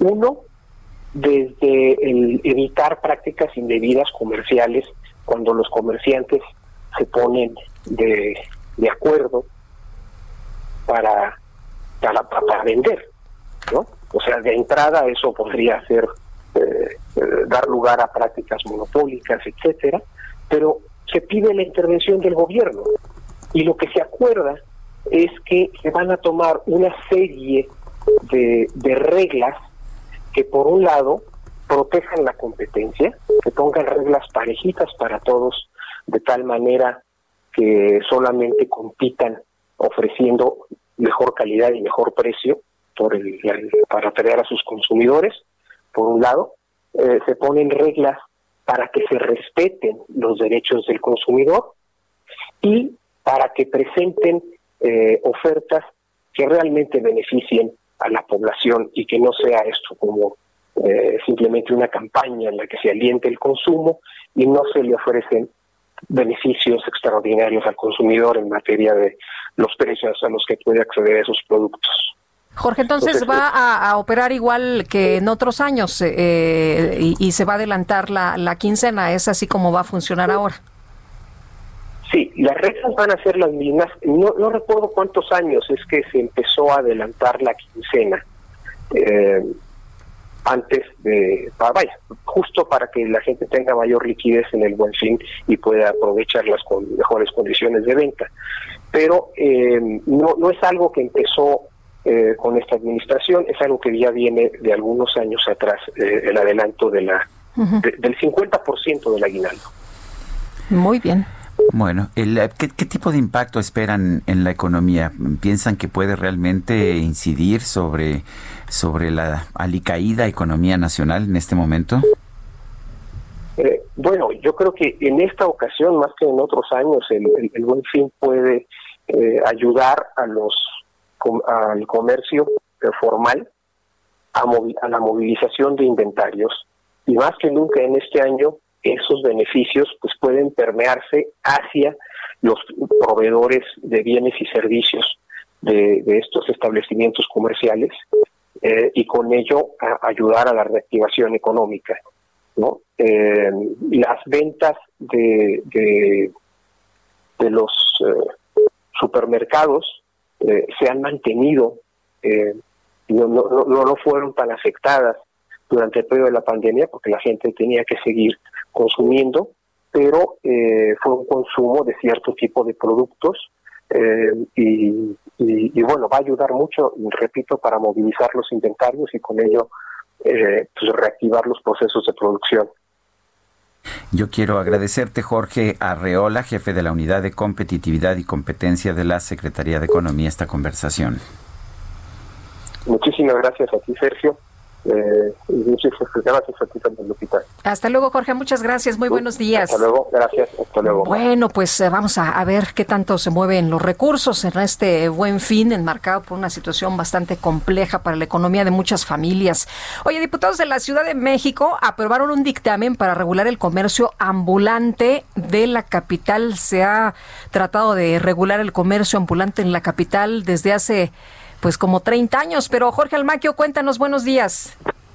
Hola, ¿qué tal, Lupita? Sergio, amigos. Así es, diputados locales aprobaron este dictamen de la ley que regula el ejercicio del comercio y el trabajo no asalariado en la vía pública, con lo que el gobierno de la Ciudad de México y las 16 alcaldías regularán precisamente el comercio ambulante. La Comisión de Puntos Constitucionales e Iniciativas Ciudadanas aprobó la propuesta que en su capítulo 12 señala que los sujetos obligados de la presente ley no podrán expedir autorizaciones para realizar actividades en vías primarias, prados, camellones y, en el interior de las estaciones del sistema de transporte colectivo metro, autobuses, metrobuses, cablebús y también cualquier otro transporte público. La líder de comerciantes en el centro histórico, Diana Sánchez Barrios, adelantó que de aprobarse en el pleno este esta ley, esta este dictamen, pues acudirán ante la Suprema Corte de Justicia de la Nación e interpondrán diversos amparos, ya que aseguró que con esta ley el Congreso capitalino abre la puerta a la corrupción, a la represión y al encarcelamiento de personas inocentes que solo buscan trabajar en el comercio popular.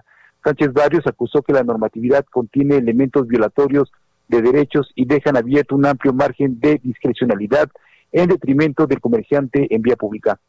Expuso que en el artículo 12, que además de la prohibición para expedir autorizaciones para el comercio no establecido, también elimina el comercio ambulante en accesos a los espectáculos públicos, entradas a estacionamientos de autos, áreas de acceso y tránsito de hospitales, clínicas, escuelas, estaciones de bomberos, zonas remodeladas, espacios públicos recuperados y otros lugares similares que determine el reglamento en esta materia. Y bueno, pues contrario a lo dicho por la activista social, en sesión virtual los parlamentarios aseguraron que la norma que permitirá la regulación del comercio y el trabajo no asalariado en la vía pública, las prestadoras de servicio por cuenta propia, las productoras de bienes y artesanías y a los comerciantes en el espacio público de la Ciudad de México van a tener pues posibilidad de ejercer su derecho al trabajo y acceder a diversos beneficios hasta el momento vedados para los ciudadanos que trabajan por cuenta propia en la calle, como son créditos para vivienda y acceso al sector salud. De esta manera, bueno, pues eh, esta ley se presentará en los próximos días ante el Pleno del Congreso de la Ciudad de México y vamos a ver qué es lo que pasa precisamente con los líderes de comerciantes que están en desacuerdo con este dictamen. Lupita, Sergio, amigos, el reporte que les tengo. Muy bien, muchas gracias. Hasta luego, Jorge. Buen día, hasta luego. Bueno, oye, ¿y qué pasó en la mañanera? ¿Que hubo música y toda la cosa? Bueno, fíjate que la competencia por el rating está muy difícil, ¿no? Sí, no ¿cómo es tan no? fácil, no es tan fácil pescar la atención del público. Y bueno, pues el presidente de la República, Andrés Manuel López Obrador, decidió que para no hacer aburrida la conferencia de prensa de la mañanera, pues iba a amenizar con música y escogió la casita de Oscar Chávez para recordarles a los personajes corruptos que tienen casa en las lomas, pues para re- recordarles realmente eh, cuál es su situación. Vamos a escuchar.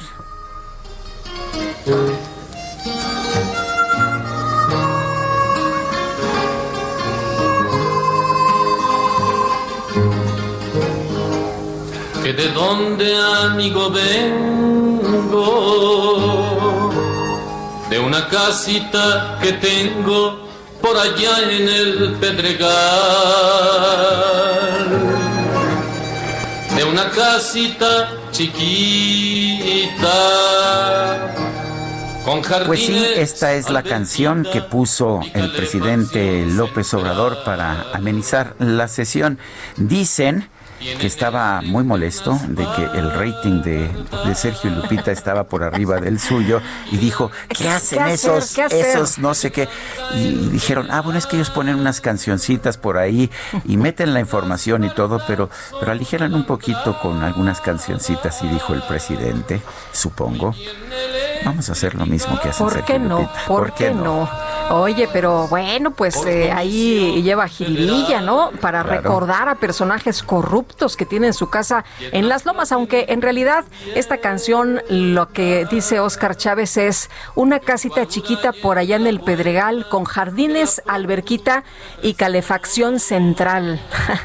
Oye, o- Ay, ay, ay. Este día frío sí se antoja la calefacción Pues, central, ¿no? pues sí. Digo, yo creo que cualquiera puede tener la casa como, como quiera, pues si es con sus emolumentos ganados honestamente, ¿no? Sin duda. ver un garaje tú puedes. Las 8 de la mañana con 45 minutos. Eh, Jorge Andrés Castañeda ya está con nosotros esta mañana. ¿Cómo lo escuchaste, Jorge Andrés? ¿Cómo viste la mañanera? No, pues muy bien, Lupita. Buenos días, Sergio. Buenos días, Lupita. Qué bonita canción. la verdad, yo no la conocía, no es de mis épocas. Ay, mi querido este Jorge Andrés. Bueno, es de, es, de, es de la época de tu padre y mía, cuando éramos cuates. Ah, Seguimos siendo buenos amigos. Pero a ver, ¿qué nos tienes esta mañana, Jorge Andrés? Pues comentar brevemente el estado de las cosas en Estados Unidos. Eh, después de la elección del martes, eh, sigue siendo el gran favorito para ganar Joe Biden eh, y ser el próximo presidente y reemplazar a Donald Trump en la presidencia de los Estados Unidos. Pero eh, el día de ayer en la noche han empezado a suceder algunas de las cosas que, nos temíamos, eh, particularmente en el condado de Maricopa, donde está la ciudad de Phoenix, donde unos simpatizantes del presidente Trump armados, como se puede legalmente en Estados Unidos y sobre todo en ese estado que tiene leyes de portación de armas, eh, empezaron a hostigar, digamos, la- el conteo de los votos, que en este momento favorece a Biden, pero se puede cerrar mucho en Arizona. Es uno de los grandes, de las grandes incertidumbres que quedan y que probablemente hoy se resuelvan. Al mismo tiempo, el presidente, el vicepresidente Biden parece estar ganando mucho terreno en Georgia y Pensilvania. Se espera o se anticipa más bien que hoy probablemente rebase a Donald Trump en estos dos estados. Quedan muy pocos votos de contar en Georgia, pero eh, todo parece indicar que va a cerrar la diferencia que ahorita es como de 18 mil votos. En Pensilvania, el estado más grande en términos de votos electorales que queda en disputa, sigue por encima eh, el presidente Trump, pero faltan más de 600 mil votos que contar y donde parece, por los demográficos y las características de los votos que faltan, que el, que el vicepresidente Biden lo alcanzará y superará eh, y se llevará esos votos electorales. ¿En qué nos, dónde esperamos estar al final del día? Yo creo que hoy, ya hacia el final del día, quedará claro que el, que, el único que el que llegó a los 270 votos electorales fue Joe Biden y legalmente será el próximo presidente de Estados Unidos, pero nos enfrentan una serie de batallas legales muy complicadas que el equipo de Donald Trump ha empezado a impugnar ciertas elecciones, pidió un recuento en el estado de Wisconsin, donde está en su derecho por la diferencia tan pequeña que quedó, aunque es muy poco probable que, que tengan éxito, pero digamos ya están tratando de romper la elección un poco como estamos acostumbrados aquí, mencionas hoy en tu columna, Sergio. Eh, veremos qué pasa. Yo todavía creo que las instituciones americanas y el, la proeza legal del equipo de campaña de Joe Biden le permitirán sortear esto, pero eh, sin duda está creando incertidumbre sobre el resultado de la presidencia pues del país con la economía más grande del mundo. Pero además puede generar ah, actos de violencia porque está incitando a todo el mundo a denunciar un presunto fraude que pues hasta este momento no se ve por ningún lado. Pues sí, como te comentaba, en Phoenix ya hubo estos actos, se tuvo Sí, que ya. suspender el conteo de votos ayer por la noche. Eh, ha habido protestas en Detroit también, donde se trató de impedir el resto del conteo del voto, aunque ya por, ahí está muy por encima Joe Biden, más de 150 mil votos, me parece de ventaja. Y por el otro lado, en ciudades demócratas ya también hubo protestas ante la actitud de Donald Trump. Hubo en Portland, Oregon, donde hubiera, habían habido unas escenas eh, violentas hace unos meses, en la ciudad de Nueva York, en Seattle. Entonces vemos que se empieza a crispar eh, lo- los ánimos en Estados Unidos y esto simplemente demuestra el nivel de polarización de la sociedad americana. Eh, las encuestas de salida ya nos lo demuestran. Fue una clara división, mucho más marcada incluso que hace cuatro años, donde, digamos, los votantes blancos sin eh, educación rurales votaron de forma masiva por Donald Trump y básicamente todos los demás por Joe Biden. Pero aparte esta división se traduce en, en la diferencia entre las ciudades y las zonas suburbanas con el campo. Cuando uno ve cualquier mapa eh, de todos los diferentes portales de noticias y se, y se acerca a alguno de los estados y nos enseñan los resultados por condado, es impresionante cómo aparecen manchas y manchas rojas y pequeños puntitos azules. Resulta que donde están esos puntitos azules es donde vive la mayoría de la gente, pero sí se nota esta división y se siente esta división ya en Estados Unidos que, digamos, como termómetro de, esta polarización que estamos viendo en gran parte de los países.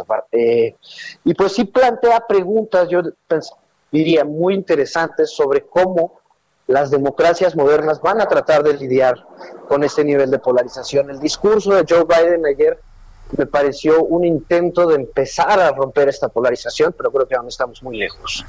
Como siempre, Jorge Andrés Castañeda, gracias y un fuerte abrazo. Muchísimas gracias a ustedes. Que tengan una linda mañana. Gracias, Jorge Andrés. Muy buenos días. Oye, pues eh, fíjate que se hizo oficial la renuncia de Indira Vizcaíno a la representación de programas para el bienestar en el estado de Colima, cargo que venía desempeñando desde el inicio del gobierno actual. Está Indira Vizcaíno, diputada federal con licencia, en la línea telefónica y vamos a platicar con ella esta mañana. Buenos días. Indira, buenos días. Muy buenos días, con el gusto de saludarles, Sergio, Lupita, a ustedes y a todas las personas que nos escuchan. Eh, ¿Por qué renunció a este cargo de, de representación de programas para el bienestar en Colima? Pues básicamente en una decisión que tiene que ver con eh, la congruencia. Eh, nuestro presidente nos pidió que todos aquellos que tuviéramos algún interés de participar políticamente en el siguiente proceso electoral, pues teníamos que separarnos del cargo con cierta anticipación. La fecha límite fue el 31 de octubre pasado y, y pues es mi caso. Eh, es mi caso, yo como cualquier colimense que le gusta el servicio público y que ama su tierra, pues tengo por supuesto que una aspiración a poder eh, gobernar este bello estado.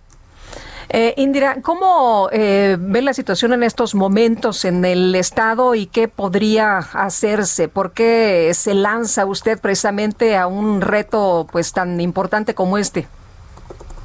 Precisamente por eso, porque, eh, mira, para quienes no, no me conozcan, en Colima la gente ya, ya me, me conoce, pero en mi caso, pues yo he crecido del lado de la izquierda, yo nací en la izquierda, mi papá fue fundador en su momento en, del Frente Democrático en el 88 y eso me ha permitido de manera permanente, de manera constante, recorrer nuestro estado, recorrer cada uno de sus municipios y darme cuenta cómo se ha venido generando un desgaste social, cómo hemos venido a eh, grandes niveles de inseguridad que no se veían hace 10, hace 15 años en nuestro estado, cómo ha venido incrementándose la desigualdad social en materia de pobreza y de falta de oportunidades.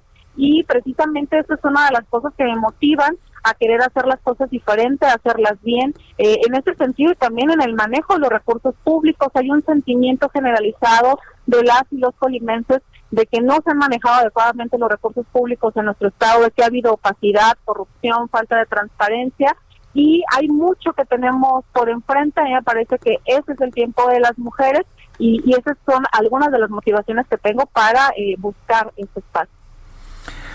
Bueno, pues ah, yo quiero agradecerle a Indira Vizcaíno, diputada federal con licencia, el haber conversado con nosotros y estaremos al pendiente de este proceso que se está llevando o que se va a llevar a cabo allá en el estado de Colima. Les agradezco a ustedes la, la oportunidad, muchísimas gracias y pues decirles que Colima está lista y que en Colima las personas colimenses estamos listas para lograr una gran transformación en nuestro estado. Gracias, Indira Vizcaíno, diputada federal con licencia. Son las 9 de la mañana con 54 minutos, 9 con 54. Eh, quiero recordarle que pues todavía no se decide, no se define la elección allá en los Estados Unidos. Vamos a seguir al pendiente. Ya no ha habido, de hecho, nuevos... eh, nuevos pronunciamientos, eh, nuevos resultados, eh, pero dependiendo de a quién le preguntamos, falta por decidir Nevada, Arizona, Pensilvania, Carolina del Norte y Georgia. Es lo único que falta y estaremos al pendiente de los resultados. Guadalupe Juárez y Sergio Sarmiento estamos en el Heraldo Radio.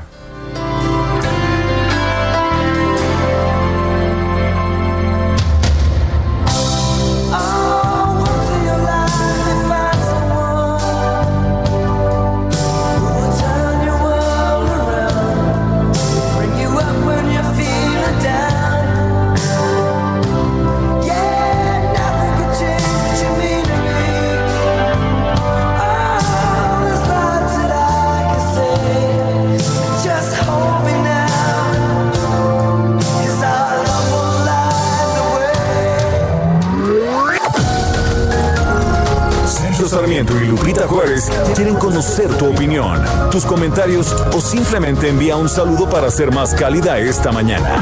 Envía tus mensajes al WhatsApp 5520 109647.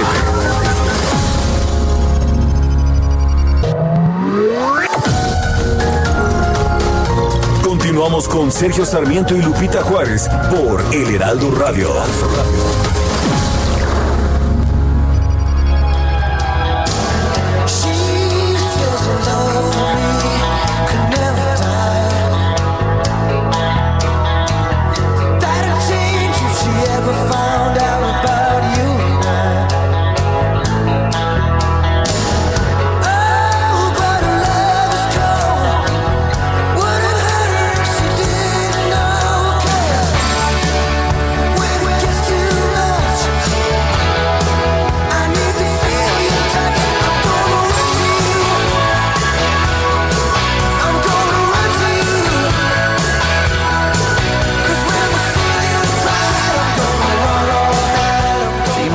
Escuchando música de Brian Adams, que hoy cumple 61 años de edad. Esto se llama Run to You.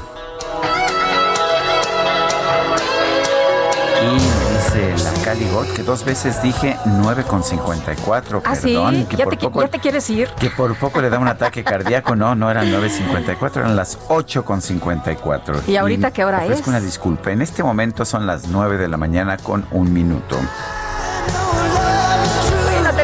Mensajes esta mañana. Alfredo Bernal, buenos días. Solo espero que AMLO no mal aconseje a su mejor amigo Trump para que cierre con un plantón la Quinta Avenida en Nueva York al canto de voto por voto y casilla por casilla.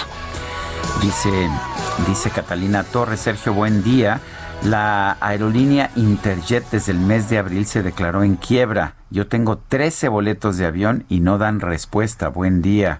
Pues terrible, realmente terrible, pero yo creo que a usted misma y a todos les conviene que no quiebre la aerolínea. Y si el propio gobierno que pues lo que debe hacer es obligar a las aerolíneas a cumplir la ley, pero si el propio gobierno boicotea o pide a la gente que no utilice esa aerolínea, lo que va a ocurrir es que la aerolínea va a quebrar y usted se va a quedar con sus 13 boletos y no va a poder, no, no van a valer absolutamente nada. José Luis Jiménez dice, Dios mío, ¿cuándo terminará esta morenoendemia que está más terrible que el COVID? y bueno, vamos, vamos con, con otros temas. Eh, el uh, Instituto Mexicano del Seguro Social ha dado a conocer información, y ahora la, se la damos a conocer, la estamos aquí bajando, en el que señala que hay un plan de atención para cinco estados, eh, para los cinco estados con mayor ocupación de camas hospitalarias por COVID-19. Señala el Instituto Mexicano del Seguro Social que en Chihuahua, Coahuila, Durango, Nuevo León y Querétaro se está trabajando de manera coordinada eh, con, en el interior del, del, Seguro Social y con el resto de las instituciones del sector salud para enfrentar la situación. Eh, se planea una expansión hospitalaria en la que se van a reconvertir 668 camas durante noviembre en hospitales del Seguro Social en esas cinco entidades, eh, con el objetivo de reforzar la infraestructura. El director eh, general del IMSS, el maestro Zoé Robledo, dijo que en esos estados hay una ocupación de camas superior al 50% y por ello el cuerpo médico que conduce el doctor Víctor Hugo Borja ha estado en estas entidades tanto con los representantes del IMSS, los directores de hospitales y el resto del sector, con un trabajo coordinado y compartido muy importante. El director de prestaciones médicas del IMSS, Víctor Hugo Borja Aburto, detalló que el IMSS tiene más de 16 mil camas destinadas a pacientes con COVID-19 en todo el país, de las cuales 5.910 están ocupadas, lo cual representa un 40% de la ocupación de camas a nivel nacional. Sí, 40 a nivel nacional, pero en estas entidades que ya le mencionaba yo, Chihuahua, Coahuila, Durango, Nuevo León y Querétaro se rebasa el 50%. Bueno, pues este miércoles la Secretaría de, Gobernación, ahí la, la titular, eh, Olga Sánchez Cordero, estuvo en reunión con 10 de los 11 gobernadores del PRI. Estuvo también el presidente del partido, Alejandro Moreno. ¿De quién, eh, pues, de, cuáles fueron los temas? ¿De qué platicaron? ¿Qué fue lo que se acordó? ¿Cómo estuvo la reunión? Héctor Astudillo, gobernador de Guerrero, gracias por platicar con nosotros. Muy buen día. Muy buenos días, eh, Lupita, me da mucho gusto saludarte, te saludo desde Acapulco, muchas gracias a ti y a Sergio, como siempre, muchas gracias. Gracias, Héctor. A ver, cuéntanos, ¿qué, ¿qué conversaron con la secretaria de Gobernación y cuál fue, eh, cuál fue el ánimo? Porque pues a últimas fechas eh, no ha habido un buen ánimo entre algunos gobernadores de oposición y los representantes del gobierno de la República. Bueno, primero te quiero comentar que la reunión fue acordada entre el presidente del Comité Ejecutivo Nacional de, del PRI, Alejandro Moreno. Eh, nos convocaron y nosotros estuvimos, yo por supuesto estuve, la reunión empezó a las 8 de la mañana en punto. Estuvimos eh, todos los gobernadores del PRI, salvo eh, la compañera gobernadora de Sonora, que entiendo por cuestiones de salud no, no estuvo presente. fue una reunión aproximadamente de tres horas y media, buen ánimo, se trataron varios temas, temas obviamente pues que pueden ser públicos, pues el tema por supuesto de la relación con el gobierno federal, eh, con el presidente de la República, eh, también temas relacionados con el presupuesto 2021, que yo creo que es un tema que todos los gobernadores están tratando en una o en otra parte, principalmente en Hacienda, y nosotros, la secretaria de Gobernación, que ha tenido siempre una muy correcta atención con nosotros, así lo hicimos eh, ver y se lo dijimos de manera personal. Eh, pues se tocó el tema presupuestal, algunos asuntos, algunos compromisos que se han hecho en algunos estados. Se tocó también el tema del COVID, el COVID, sus consecuencias económicas, las necesidades que hay como consecuencia de, que están llevando a un cierre de año complejo, difícil económicamente hablando. Y bueno, pues al final de cuentas nosotros también reiteramos nuestra nuestra actitud, nuestra posición. Nosotros no estamos en una ruta de ninguna manera de confrontación. Nosotros lo que queremos es que al país le vaya bien. Y yo, pues como lo dije eh, hace algún tiempo, nosotros no queremos, no queremos que de la crisis sanitaria a la crisis económica nos vayamos a la crisis política. Y nosotros al final de cuentas, de manera respetuosa, con dignidad y con oportunidad, les hemos hecho saber no solamente a la Secretaria de Gobernación, sino al propio presidente de la República, nuestro interés de que en este momento de crisis pues haya unidad y haya entendimiento. Esos fueron los términos más o menos en los que se desarrolló la reunión. Participamos todos y cada uno de los asistentes. Cada quien planteó asuntos que consideró conveniente decir. Creo que por eso la reunión se hizo tan larga, pues tres horas y media. Pero creo que fue una reunión positiva desde mi punto de vista y creo que de todos los que asistimos, los gobernadores, eh, incluido el propio presidente del PIN, nos pareció una reunión positiva. Eh, Héctor, en el caso de, del eh, presupuesto, ¿qué, ¿qué se estableció, qué se platicó y cuáles fueron los eh, posibles eh, pues eh, puentes que, que se puedan tender? Bueno, el, el- el- la preocupación principal es la disminución de los recursos, principalmente el ramo 28, que es el que sirve para ramo para el gasto corriente, lo que se puede utilizar para el pago de nóminas y para el gasto, diríamos, normal de cualquier gobierno, no solamente de los estados, sino de los municipios, porque el ramo 28 no solamente es para estados, sino también para municipios. Se trató esta preocupación, bueno, pues de que era conveniente buscar la manera de encontrar alternativas, pues reconociendo también de que los programas sociales pues eran buenos y que nosotros no los descalificábamos, pero que también sería muy importante invertir en carreteras, invertir en algunas otras obras que trajeran infraestructura en los estados, también se hizo presente y bueno, se hicieron planteamientos que la secretaria muy atentamente eh, registró y seguramente de la misma manera va a plantear eh, pues con el propio presidente de la República.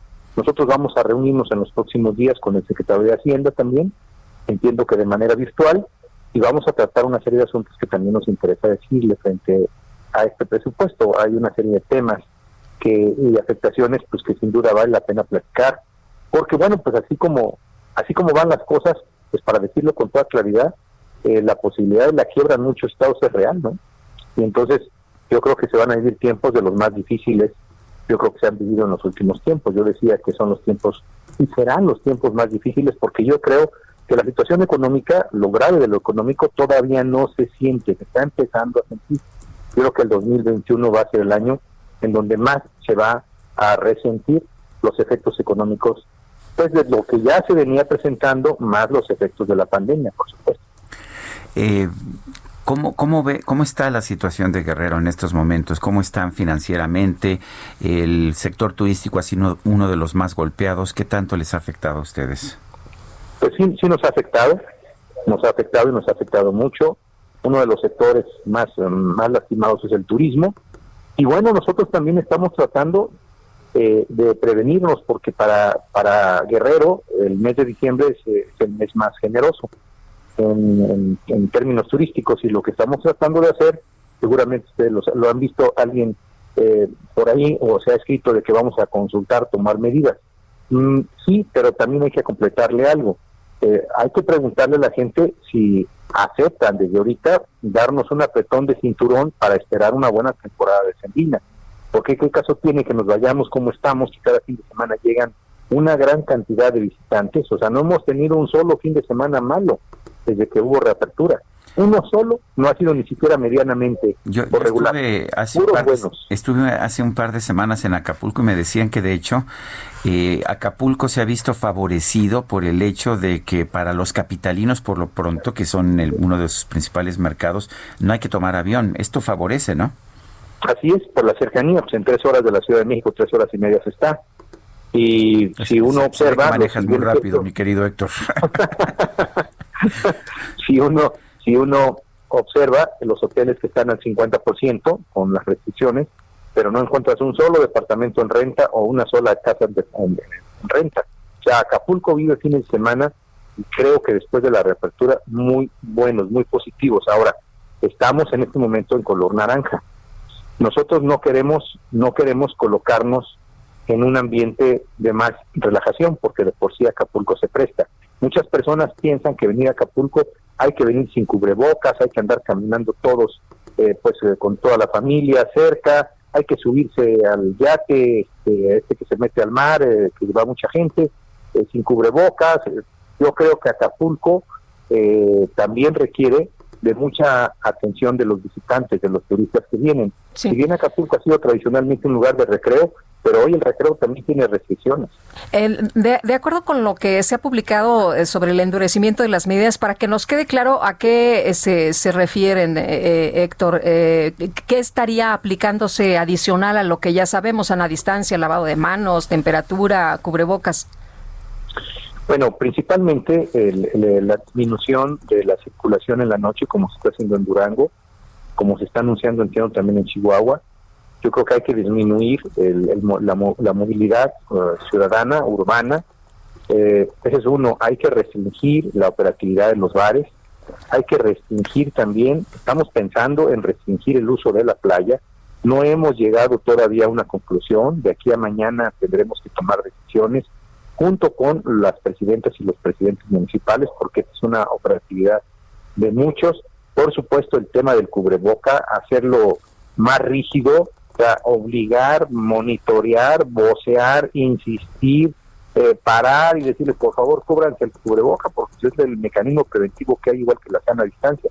O sea, hacer más cosas, subirse a los camiones con un megáfono, decirles, pónganse el cubreboca y, por supuesto, pedirles a todos los que tienen un restaurante ah, que está abierto y que tienen un hotel, pues que nos ayuden para que las medidas sean estrictas, sean más rígidas, que cada quien cumpla con el cubrebocas. Hay muchos hoteles a los que yo he ido, a- algún acto, algún encuentro, no te dejan entrar si no llevas cubrebocas.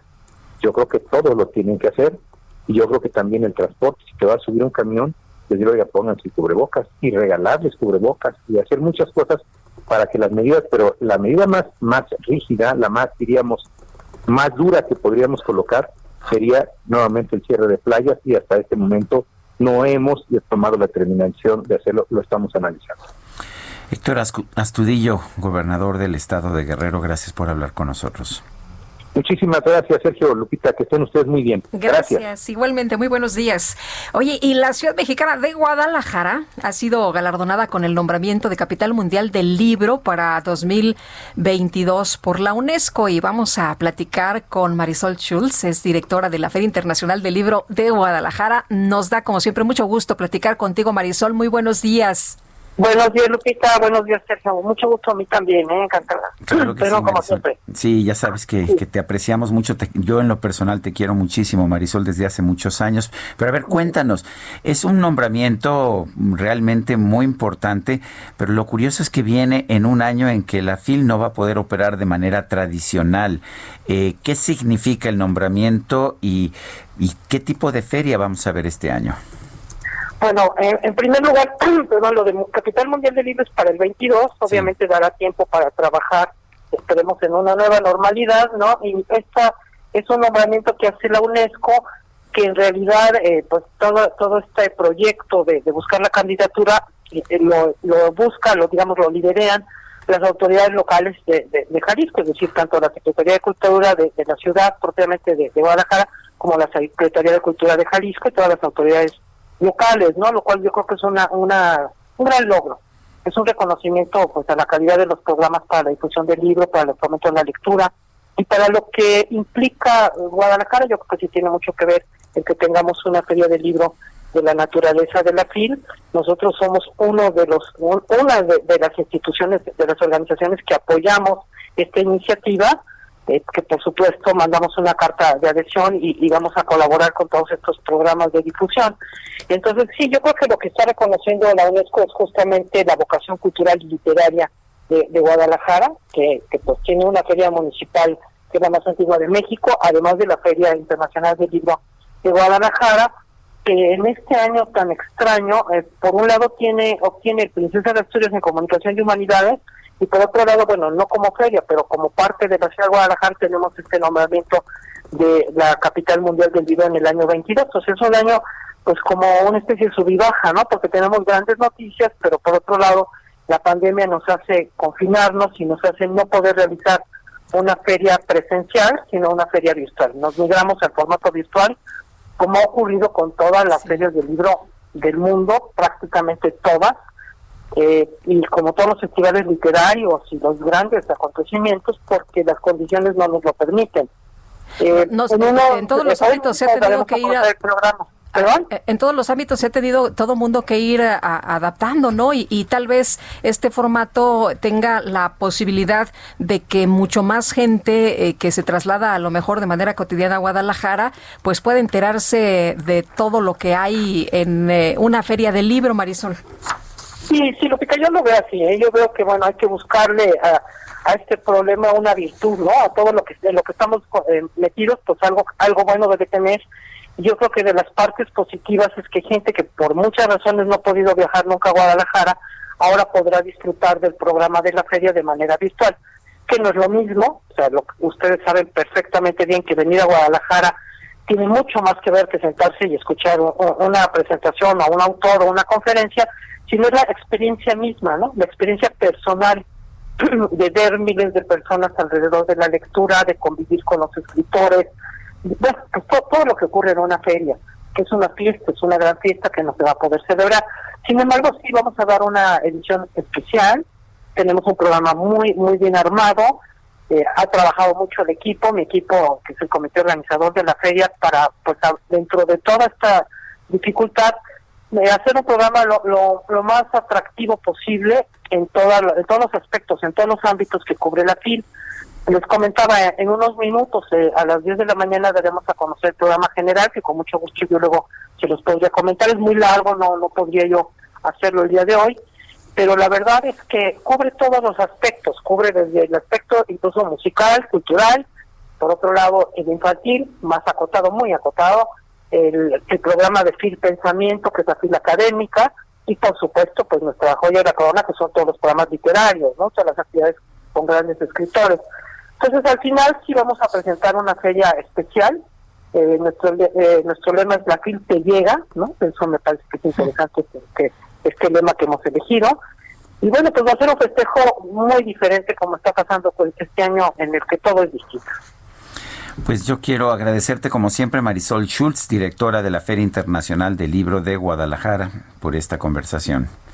No, yo les agradezco a ustedes este espacio y por supuesto cuenten con nosotros. Para nosotros es importantísimo pues todo lo que ustedes hacen. De verdad también sé que te reconozco y te, y te admiro y te, y te estimo mucho.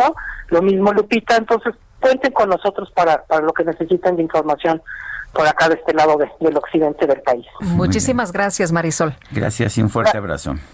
Y abrazos, hasta luego. Hasta luego, igualmente. De veras que es un evento sensacional, A Sergio. mí me encanta. Sí. La verdad es que desde hace muchos años voy. Eh, primero iba como editor, ya después como periodista, Sí, pero es un gozo, ¿eh? sí, la- mucha gente no lo sabe, pero yo fui editor de libros durante pues alrededor de casi casi 20 años, de manera que pues sí fue importante esa etapa de mi vida. Son las 9 de la mañana con 20 minutos, ¿te parece Guadalupe que vayamos a un resumen de la información? Adelante. El coordinador médico del Instituto de Salud para el Bienestar, Alejandro Svarch, presentó el Plan Estratégico Nacional para incrementar el número de médicos especializados en el país. Mm, La inversión que el gobierno de México hace para este programa es muy importante. En esta primera etapa son cerca de 2.500 millones de pesos eh, porque todas estas becas son federales y estarán distribuidas a lo largo y ancho de nuestro país. Eh, esto significa que nuestros compañeros este año tendrán el doble de posibilidades de ser aceptados con este incremento presupuestal. El presidente López Obrador confirmó que su esposa Beatriz Gutiérrez Müller ascendió al nivel 1 del Sistema Nacional de Investigadores del CONACYT, pero aseguró que no fue por una imposición del gobierno. Entonces hace como dos años presentó examen para ingresar al sistema de investigadores y la calificaron como candidata, que es el primer nivel. Luego viene de nuevo la promoción, ahora creo que a 10 mil nuevos investigadores y ella presentó también su examen y ya le dan categoría de nivel 1, pero se sometió a todo el procedimiento entonces, los que no nos quieren, que nos ven con buenos ojos, dieron a conocer de que era una imposición. Nosotros no hacemos eso. El exgobernador de Veracruz, Javier Duarte, se ofreció a colaborar con la Fiscalía General de la República en las investigaciones de los casos Odebrecht y Etileno 21. Aseguró que su única intención es apoyar en la indagatoria para que se sepa la verdad. A través de Twitter, el presidente de los Estados Unidos, Donald Trump, pidió que ya se detenga el escrutinio de votos de las elecciones del pasado 3 de noviembre.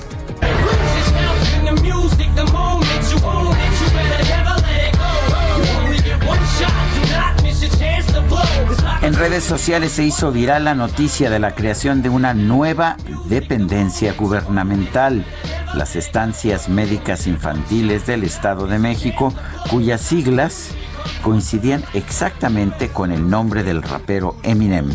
En Facebook además surgió una página con más de 15 mil seguidores que mostraba el supuesto logo de la institución. Sin embargo, las autoridades estatales desmintieron la noticia.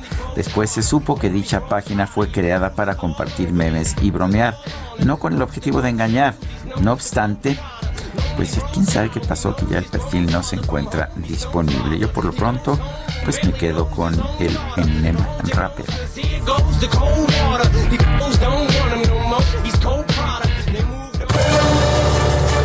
No sé si es rapero, pero sí es muy buen reportero. Javier Ruiz en la México Cuernavaca. Javier, ¿qué tal?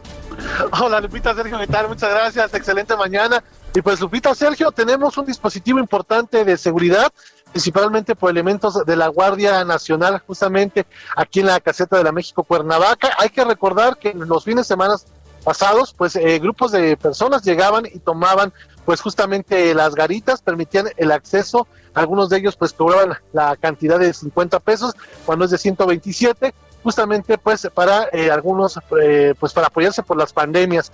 El día de hoy pues ya han decidido eh, las autoridades federales que han colocado pues estos elementos de la Guardia Nacional, al menos hay 15 patrullas en todo este punto para evitar pues justamente que tomen las casetas y también pues evitar la pérdida económica. Hasta el momento no han llegado ningún manifestante en este punto, únicamente este importante resguardo, principalmente para quien se dirige a Cuernavaca o hacia la Ciudad de México. Lo que sí teníamos era desde muy temprano un grupo de manifestantes en la carretera de Ojo de Agua, en la zona de Tecama.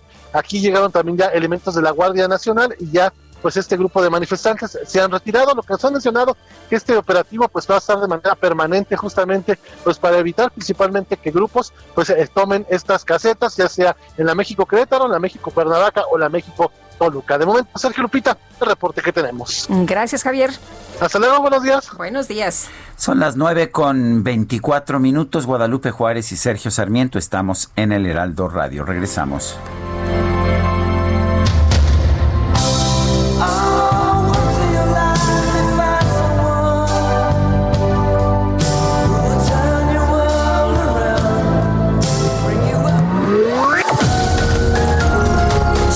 Sarmiento y Lupita Juárez quieren conocer tu opinión, tus comentarios o simplemente envía un saludo para ser más cálida esta mañana. Envía tus mensajes al WhatsApp 5520 109647.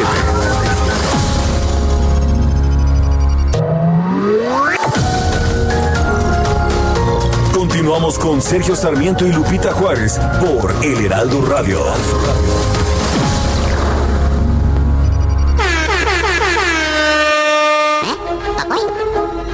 Papoy. No, no, no, no, no, no. Papoy. ¡Ah! Papoy.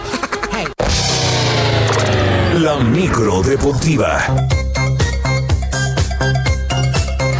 Esa micro deportiva llena de minions esta mañana. Y así está, se subieron todos, pero además querían subirse sin mascarilla. ¿Y no, qué pero crees? la discu- escuché la discusión ahí, no, muy bueno, ahí tremenda. el, el cacharpo Quique de inmediato intervino y dijo, a ver, Puso orden. problema es que no encontraban, eh, no encontraban mascarillas de su tamaño. Ah, qué cosa. Julio Romero, ¿en qué acabó todo esto? ¿Cómo estás, Sergio Lupita, amigos del auditorio? Qué placer saludarles. Ya saben, el, da- el DJ Cachapo, operador Quique, es implacable en este tema y no, no permite que nadie suba sin mascarilla, sin cubrebocas, sin gel antibacterial. No, no lo permite. Sí, de repente es muy libertino para música, pero para las cuestiones de sanidad, ahí sí es muy, muy estricto. Entonces, pues ya, todos con su sana distancia. Eso sí, ya la música para bailar ya está totalmente lista.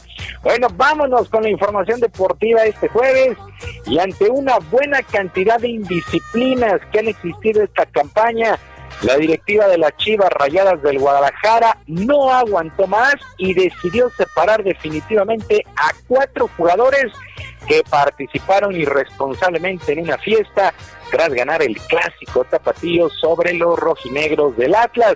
Además, el jugador Dieter Villalpando enfrenta una acusación de carácter legal en un video que encabezó el dueño y presidente del rebaño, Amaury Vergara, y el presidente deportivo Ricardo Peláez, que aseguró que habrá cero tolerancia para toda la institución. El propio Ricardo Peláez habló al respecto.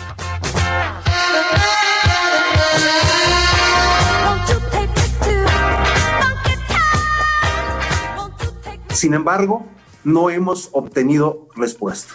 En relación al último evento conocido por todos, hemos determinado lo siguiente. El jugador Dieter Villalpando ha sido separado definitivamente de nuestra institución. Los jugadores Alexis Peña, José Juan Vázquez y Eduardo López han sido suspendidos del plantel y guardan la calidad de transferibles. Ninguno de estos cuatro jugadores volverá a jugar en las Chivas. Pues una situación histórica llama la atención porque el equipo de las Chivas perderá en lo deportivo y perderá en lo económico, pero ya demasiadas indisciplinas y me parece un buen llamado de atención y un buen golpe en la mesa, no nada más para Chivas, sino para el resto de los equipos, porque de repente ahí vemos a jugadores que no han respetado esta cuestión de la pandemia. Ya deje usted la cuestión deportiva, la cuestión social, la cuestión social el horno no está para bollos, dicen por ahí, eh, dicen por ahí, y la verdad es que las fiestas han continuado.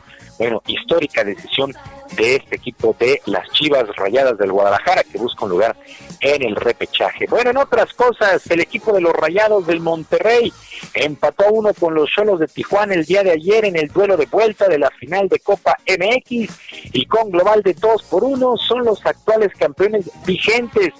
Vincent Janssen de penalti a minuto 86 aden- adelantó al Monterrey, pero David Barbona al 87 puso los números definitivos, pero Monterrey ya lo veníamos comentando, es el actual campeón vigente de todas las competencias en donde está tomando parte, es decir, es campeón de Copa, es campeón de Liga y es campeón de la CONCACAF esta Conca Champions que se estará reanudando el próximo 15 de diciembre, pues el equipo campeón está vigente son los Rayados del Monterrey.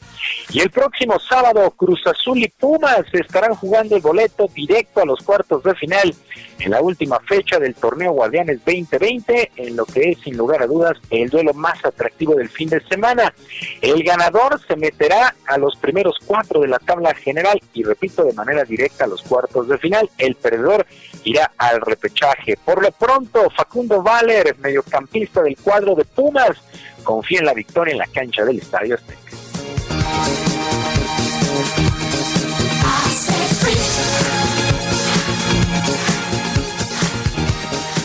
podés perder un partido y estás allá abajo, ganas otro y estás hacia arriba de vuelta, pero nosotros sabemos que, es un partido muy importante, que tenemos que hacer eh, el mejor partido capaz de, de cada uno. Pero, pero bueno, yo siempre digo que el, que el que menos se equivoca es el que va a ganar. Pero nosotros estamos tranquilos que, que el sábado vamos a dejar toda la cancha para podernos llevar los tres puntos. Por sí un duelo entre Pumas y Cruz Azul es muy atractivo, pues ahora ya con olor a liguilla, porque insisto, el ganador se mete directamente a los cuatro primeros, el perdedor prácticamente irá a un repechaje. Y Gerardo Martino, director técnico de la selección mexicana de fútbol, dio a conocer la lista de convocados para los duelos amistosos contra Corea y Japón los próximos 14 y 17 de noviembre de manera respectiva ya en Austria. Los porteros Guillermo Ochoa de América, Alfredo Talavera de Pumas y Hugo González de Monterrey. Los defensas Gilberto Sepúlveda de Chivas, Jorge Sánchez de América, Luis Rodríguez y Carlos Salcedo de Tigres, Néstor Araujo del Celta de Vigo, Héctor Moreno del Algarafa, este equipo de Qatar, César Montes de Monterrey, Luis Romo de Cruz Azul, Jesús Gallardo de Monterrey, Edson Álvarez del Ajax y Erika Aguirre de los Tuzos del Pachuca. Los mediocampistas Héctor Herrera del Atlético de Madrid, Jonathan Dos Santos del Galaxy de Los Ángeles, Carlos Rodríguez de Monterrey, Orbelín Pineda de Cruz Azul, Sebastián Córdoba de América, Jesús el Tecatito Corona del Porto, Rodolfo Pizarro del Inter de Miami, Uriel Altuna de Chivas y Diego Lainez del Betis.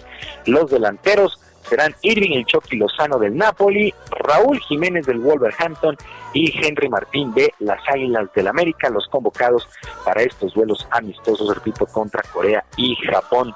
En otras cosas, el español Rafael Nadal consiguió su victoria mil en el circuito de la Asociación de Tenistas Profesionales al ganar en primera ronda del Masters de París con parciales de 4-6, 7-6 y 6-4. Le ganó a su compatriota Feliciano López.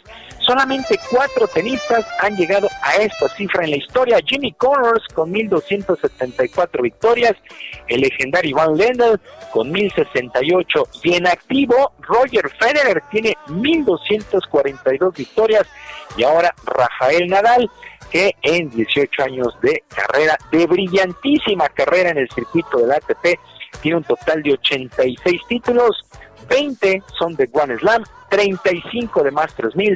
Pues vamos, estamos ante una de las grandes figuras en la historia del tenis, el español Rafael Nadal, que consigue su victoria 1000 en el circuito de la ATP.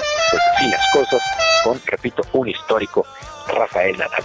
Sergio Lupita, amigos del auditorio, la información deportiva este jueves, que es un extraordinario día. Por supuesto, abrazo a la distancia. Como siempre, muchísimas gracias, Julio, y fuerte abrazo. Un placer, que tengan gran día. Igualmente, muy buenos días. Sí, vámonos ahora hasta Circuito Interior con Israel Lorenzana. ¿Qué pasa, Israel? Cuéntanos.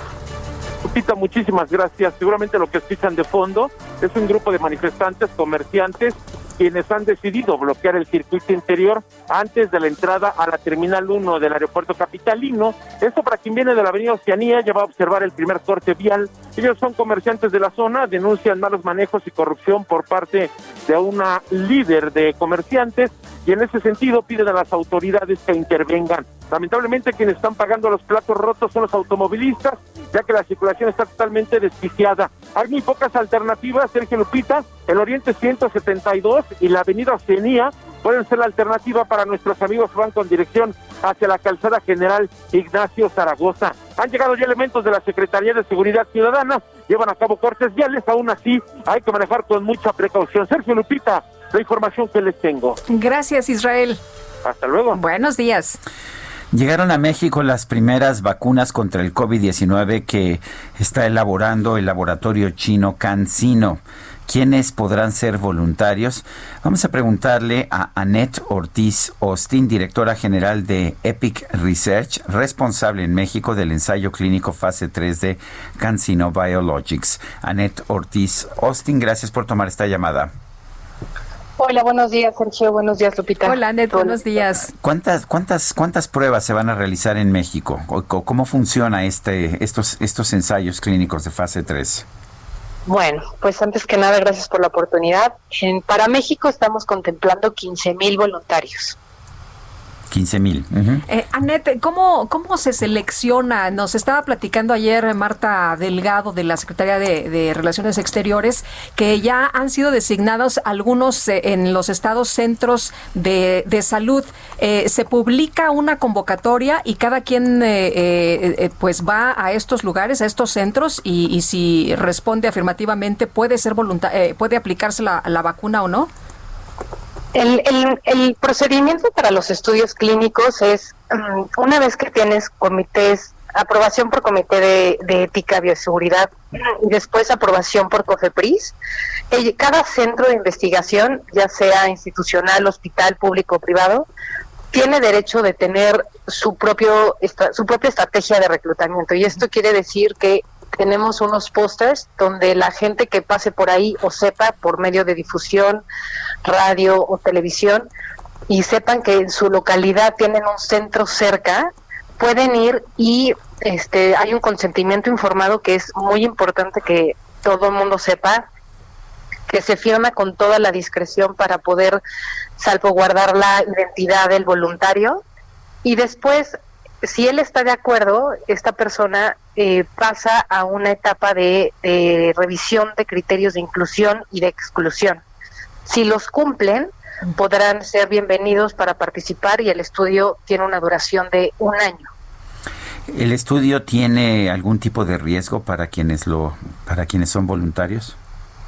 Pues em, como todos los estudios y las fases de investigación, justamente uno de los objetivos es evaluar la, eficacia y la seguridad. Entonces, evidentemente, al ser productos de investigación, en este caso, por ejemplo, hay 50% por, ciento de probabilidad que te toque vacuna y 50 placebo.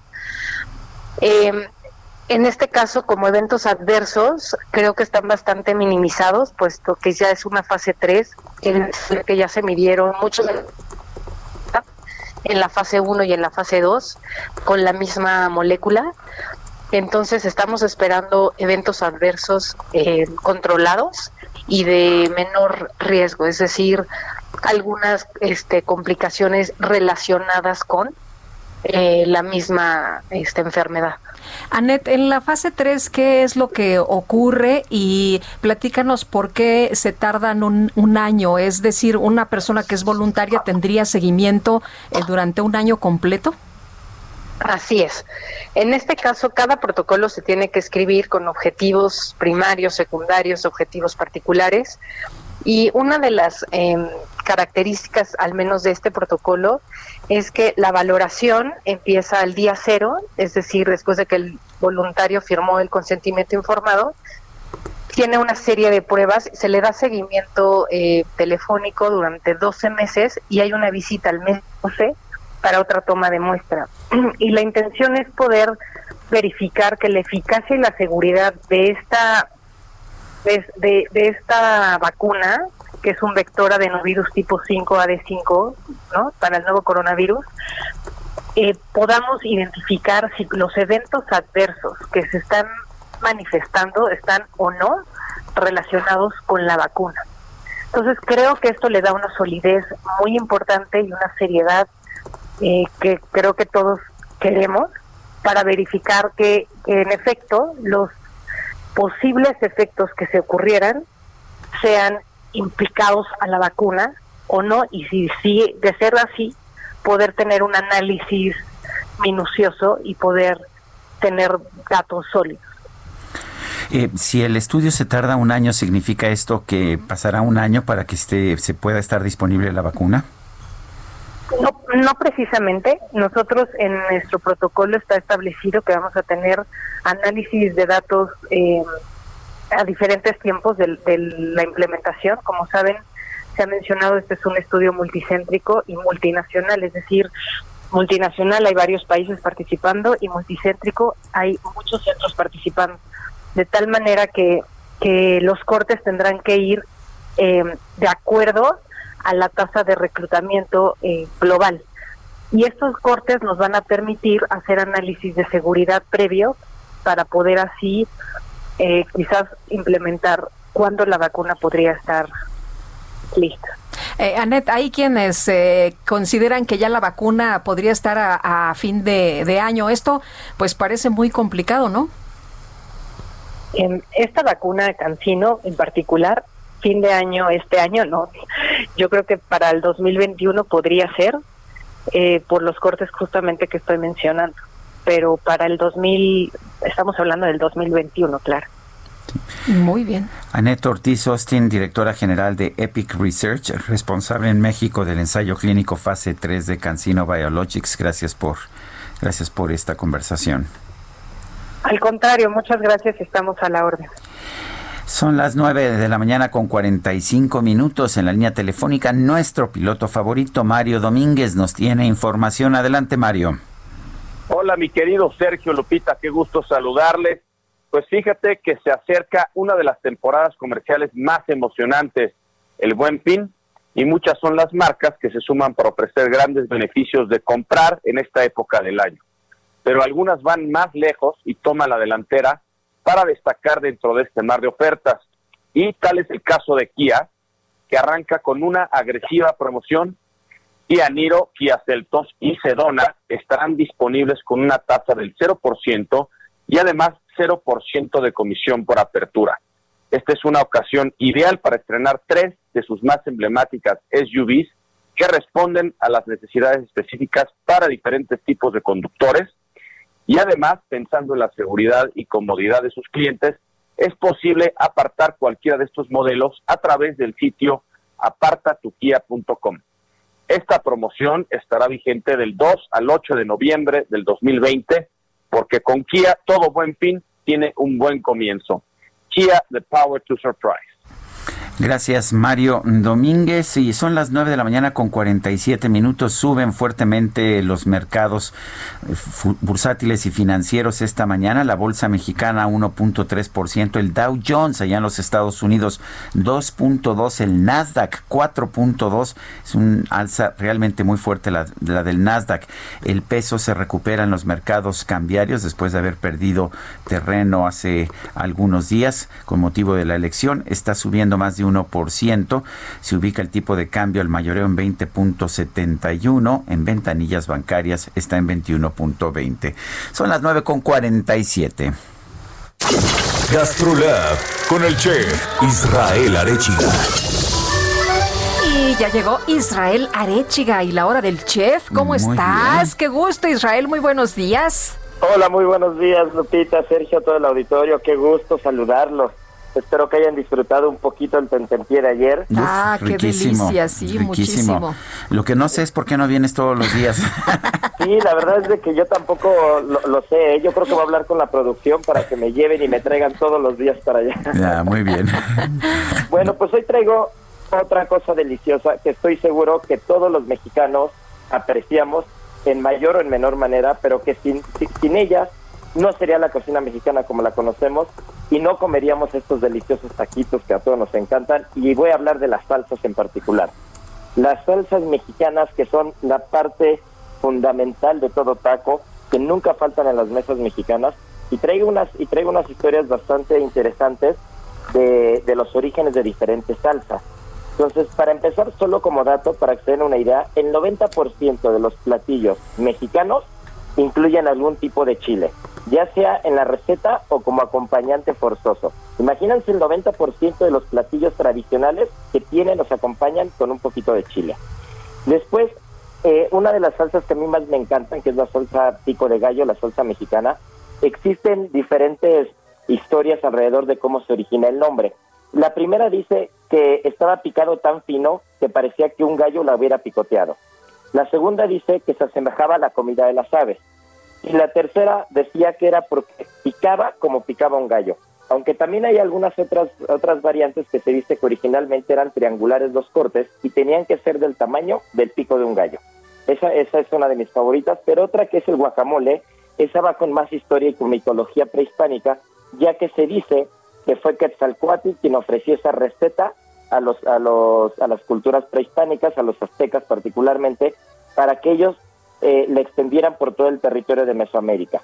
Y ellos el aguacate, que también le conocían como pera de cocodrilo, lo, lo, lo relacionaban como un fruto afrodisíaco y como un fruto que solamente las personas que tenían cierto estatus podían comérselo.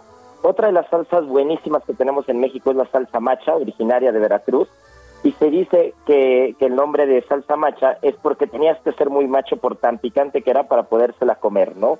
Y esa es la salsa clásica mexicana que se hace con chile de árbol seco o con chile chipotle seco. Y hablando del chipotle, es el chile cuaresmeño o jalapeño, que en su variante seca es el chipotle, el más consumido en todo México. Y otro de los, de los datos curiosos de los chiles es que el chile piquín y el chile chiltepín son los únicos chiles que no pueden ser domesticados, que únicamente se tienen que dar de forma silvestre y eso los hace algunos de los chiles más exóticos y más caros. Así que pues ya saben, acompañar siempre los taquitos, la comida de una muy buena salsa. En México la variedad de chiles que tenemos es infinita, la variedad de salsas es espectacular, cada quien en casa tiene su manera de preparar sus salsas, cada abuelita, cada madre tiene su receta en particular. Y ya saben, el día de mañana salimos en la edición impresa El Heraldo de México, como todos los viernes, Gastrolab, y sábados y domingos en punto de la una tarde, el programa de radio de Gastrolab. Bueno, pues muchísimas gracias Israel y fuerte abrazo. Fuerte abrazo, saludos a todos. Buenos días. Son las 9 de la mañana con 51 minutos. ¿Ahora Vamos, sí? Ahora sí, vámonos a un resumen de la información. El presidente López Obrador aseguró que las recientes inundaciones en Tabasco fueron provocadas por la corrupción en el desarrollo de unidades habitacionales y no por un mal manejo de la presa Peñitas por parte de la Comisión Federal de Electricidad. Bueno, por otro lado, el presidente señaló que no se va a olvidar de atender la renovación de la Dirección General del Instituto Politécnico Nacional, aunque señaló que hay mucha efervescencia en ese tema. Esta mañana más de 2.000 elementos de la Guardia Nacional realizaron operativos para asumir el control de distintas casetas de cobro de peaje en carreteras de la Ciudad de México, Morelos, Hidalgo, Estado de México y Puebla. Bueno, pues la Guardia Nacional ahí en estas casetas asumiendo el control. Eh, pues por otra parte, el senador Juan José Jiménez anunció que ya solicitó licencia al cargo para buscar la precandidatura de Morena al gobierno de Querétaro. La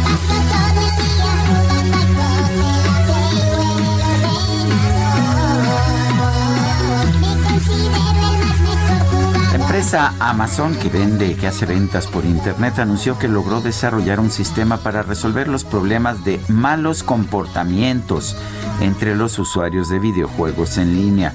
Explicó que esta herramienta sirve para analizar a todos los jugadores a fin de juntar en un solo servidor a los mal portados debido a que son problemáticos o tienen conductas tóxicas. La patente fue registrada como selección de jugadores basada en el comportamiento para juegos electrónicos multijugador. Es falso que Donald Trump haya salido de inmediato en esa lista, no, es absolutamente falso. Fake news. Bueno, y vámonos con Alan Rodríguez al centro de la ciudad. ¿Qué tal, Alan? Buenos días. Lupita Sergio, muy buenos días. Nos encontramos en Viaducto Miguel Alemán y en esta mañana tenemos complicado avance para quienes se dirigen desde la zona del eje 3 Oriente Francisco del Paso y Troncoso hasta la avenida Cuauhtémoc, que es muy lento el avance para quienes avanzan al poniente de la capital sobre los carriles centrales. En el sentido contrario, entre avenida Monterrey y hasta la salida de Calzada de Tlalpan, el avance es un poco más lento. No se desespere porque superando este punto al oriente el avance mejora. Es el reporte que tenemos. Alan, muchas gracias. Al pendiente, muy buen día. Hasta luego, muy buenos días. Bueno, pues eh, se nos acabó el tiempo, Lupita. Son las 9.54. Ahora sí son las 9.54. Ahora sí. Bueno, pues entonces nos despedimos. Que la pasen todos muy bien, que disfruten este día y nos escuchamos mañana a las 7 en punto. Hasta entonces, gracias de todo corazón.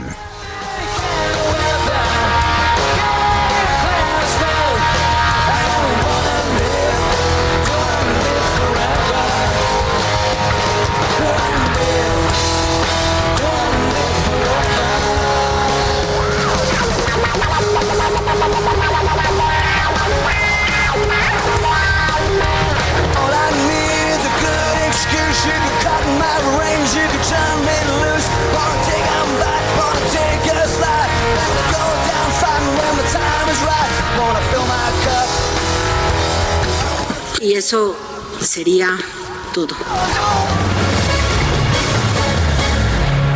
Heraldo Media Group presentó Sergio Sarmiento y Lupita Juárez por El Heraldo Radio.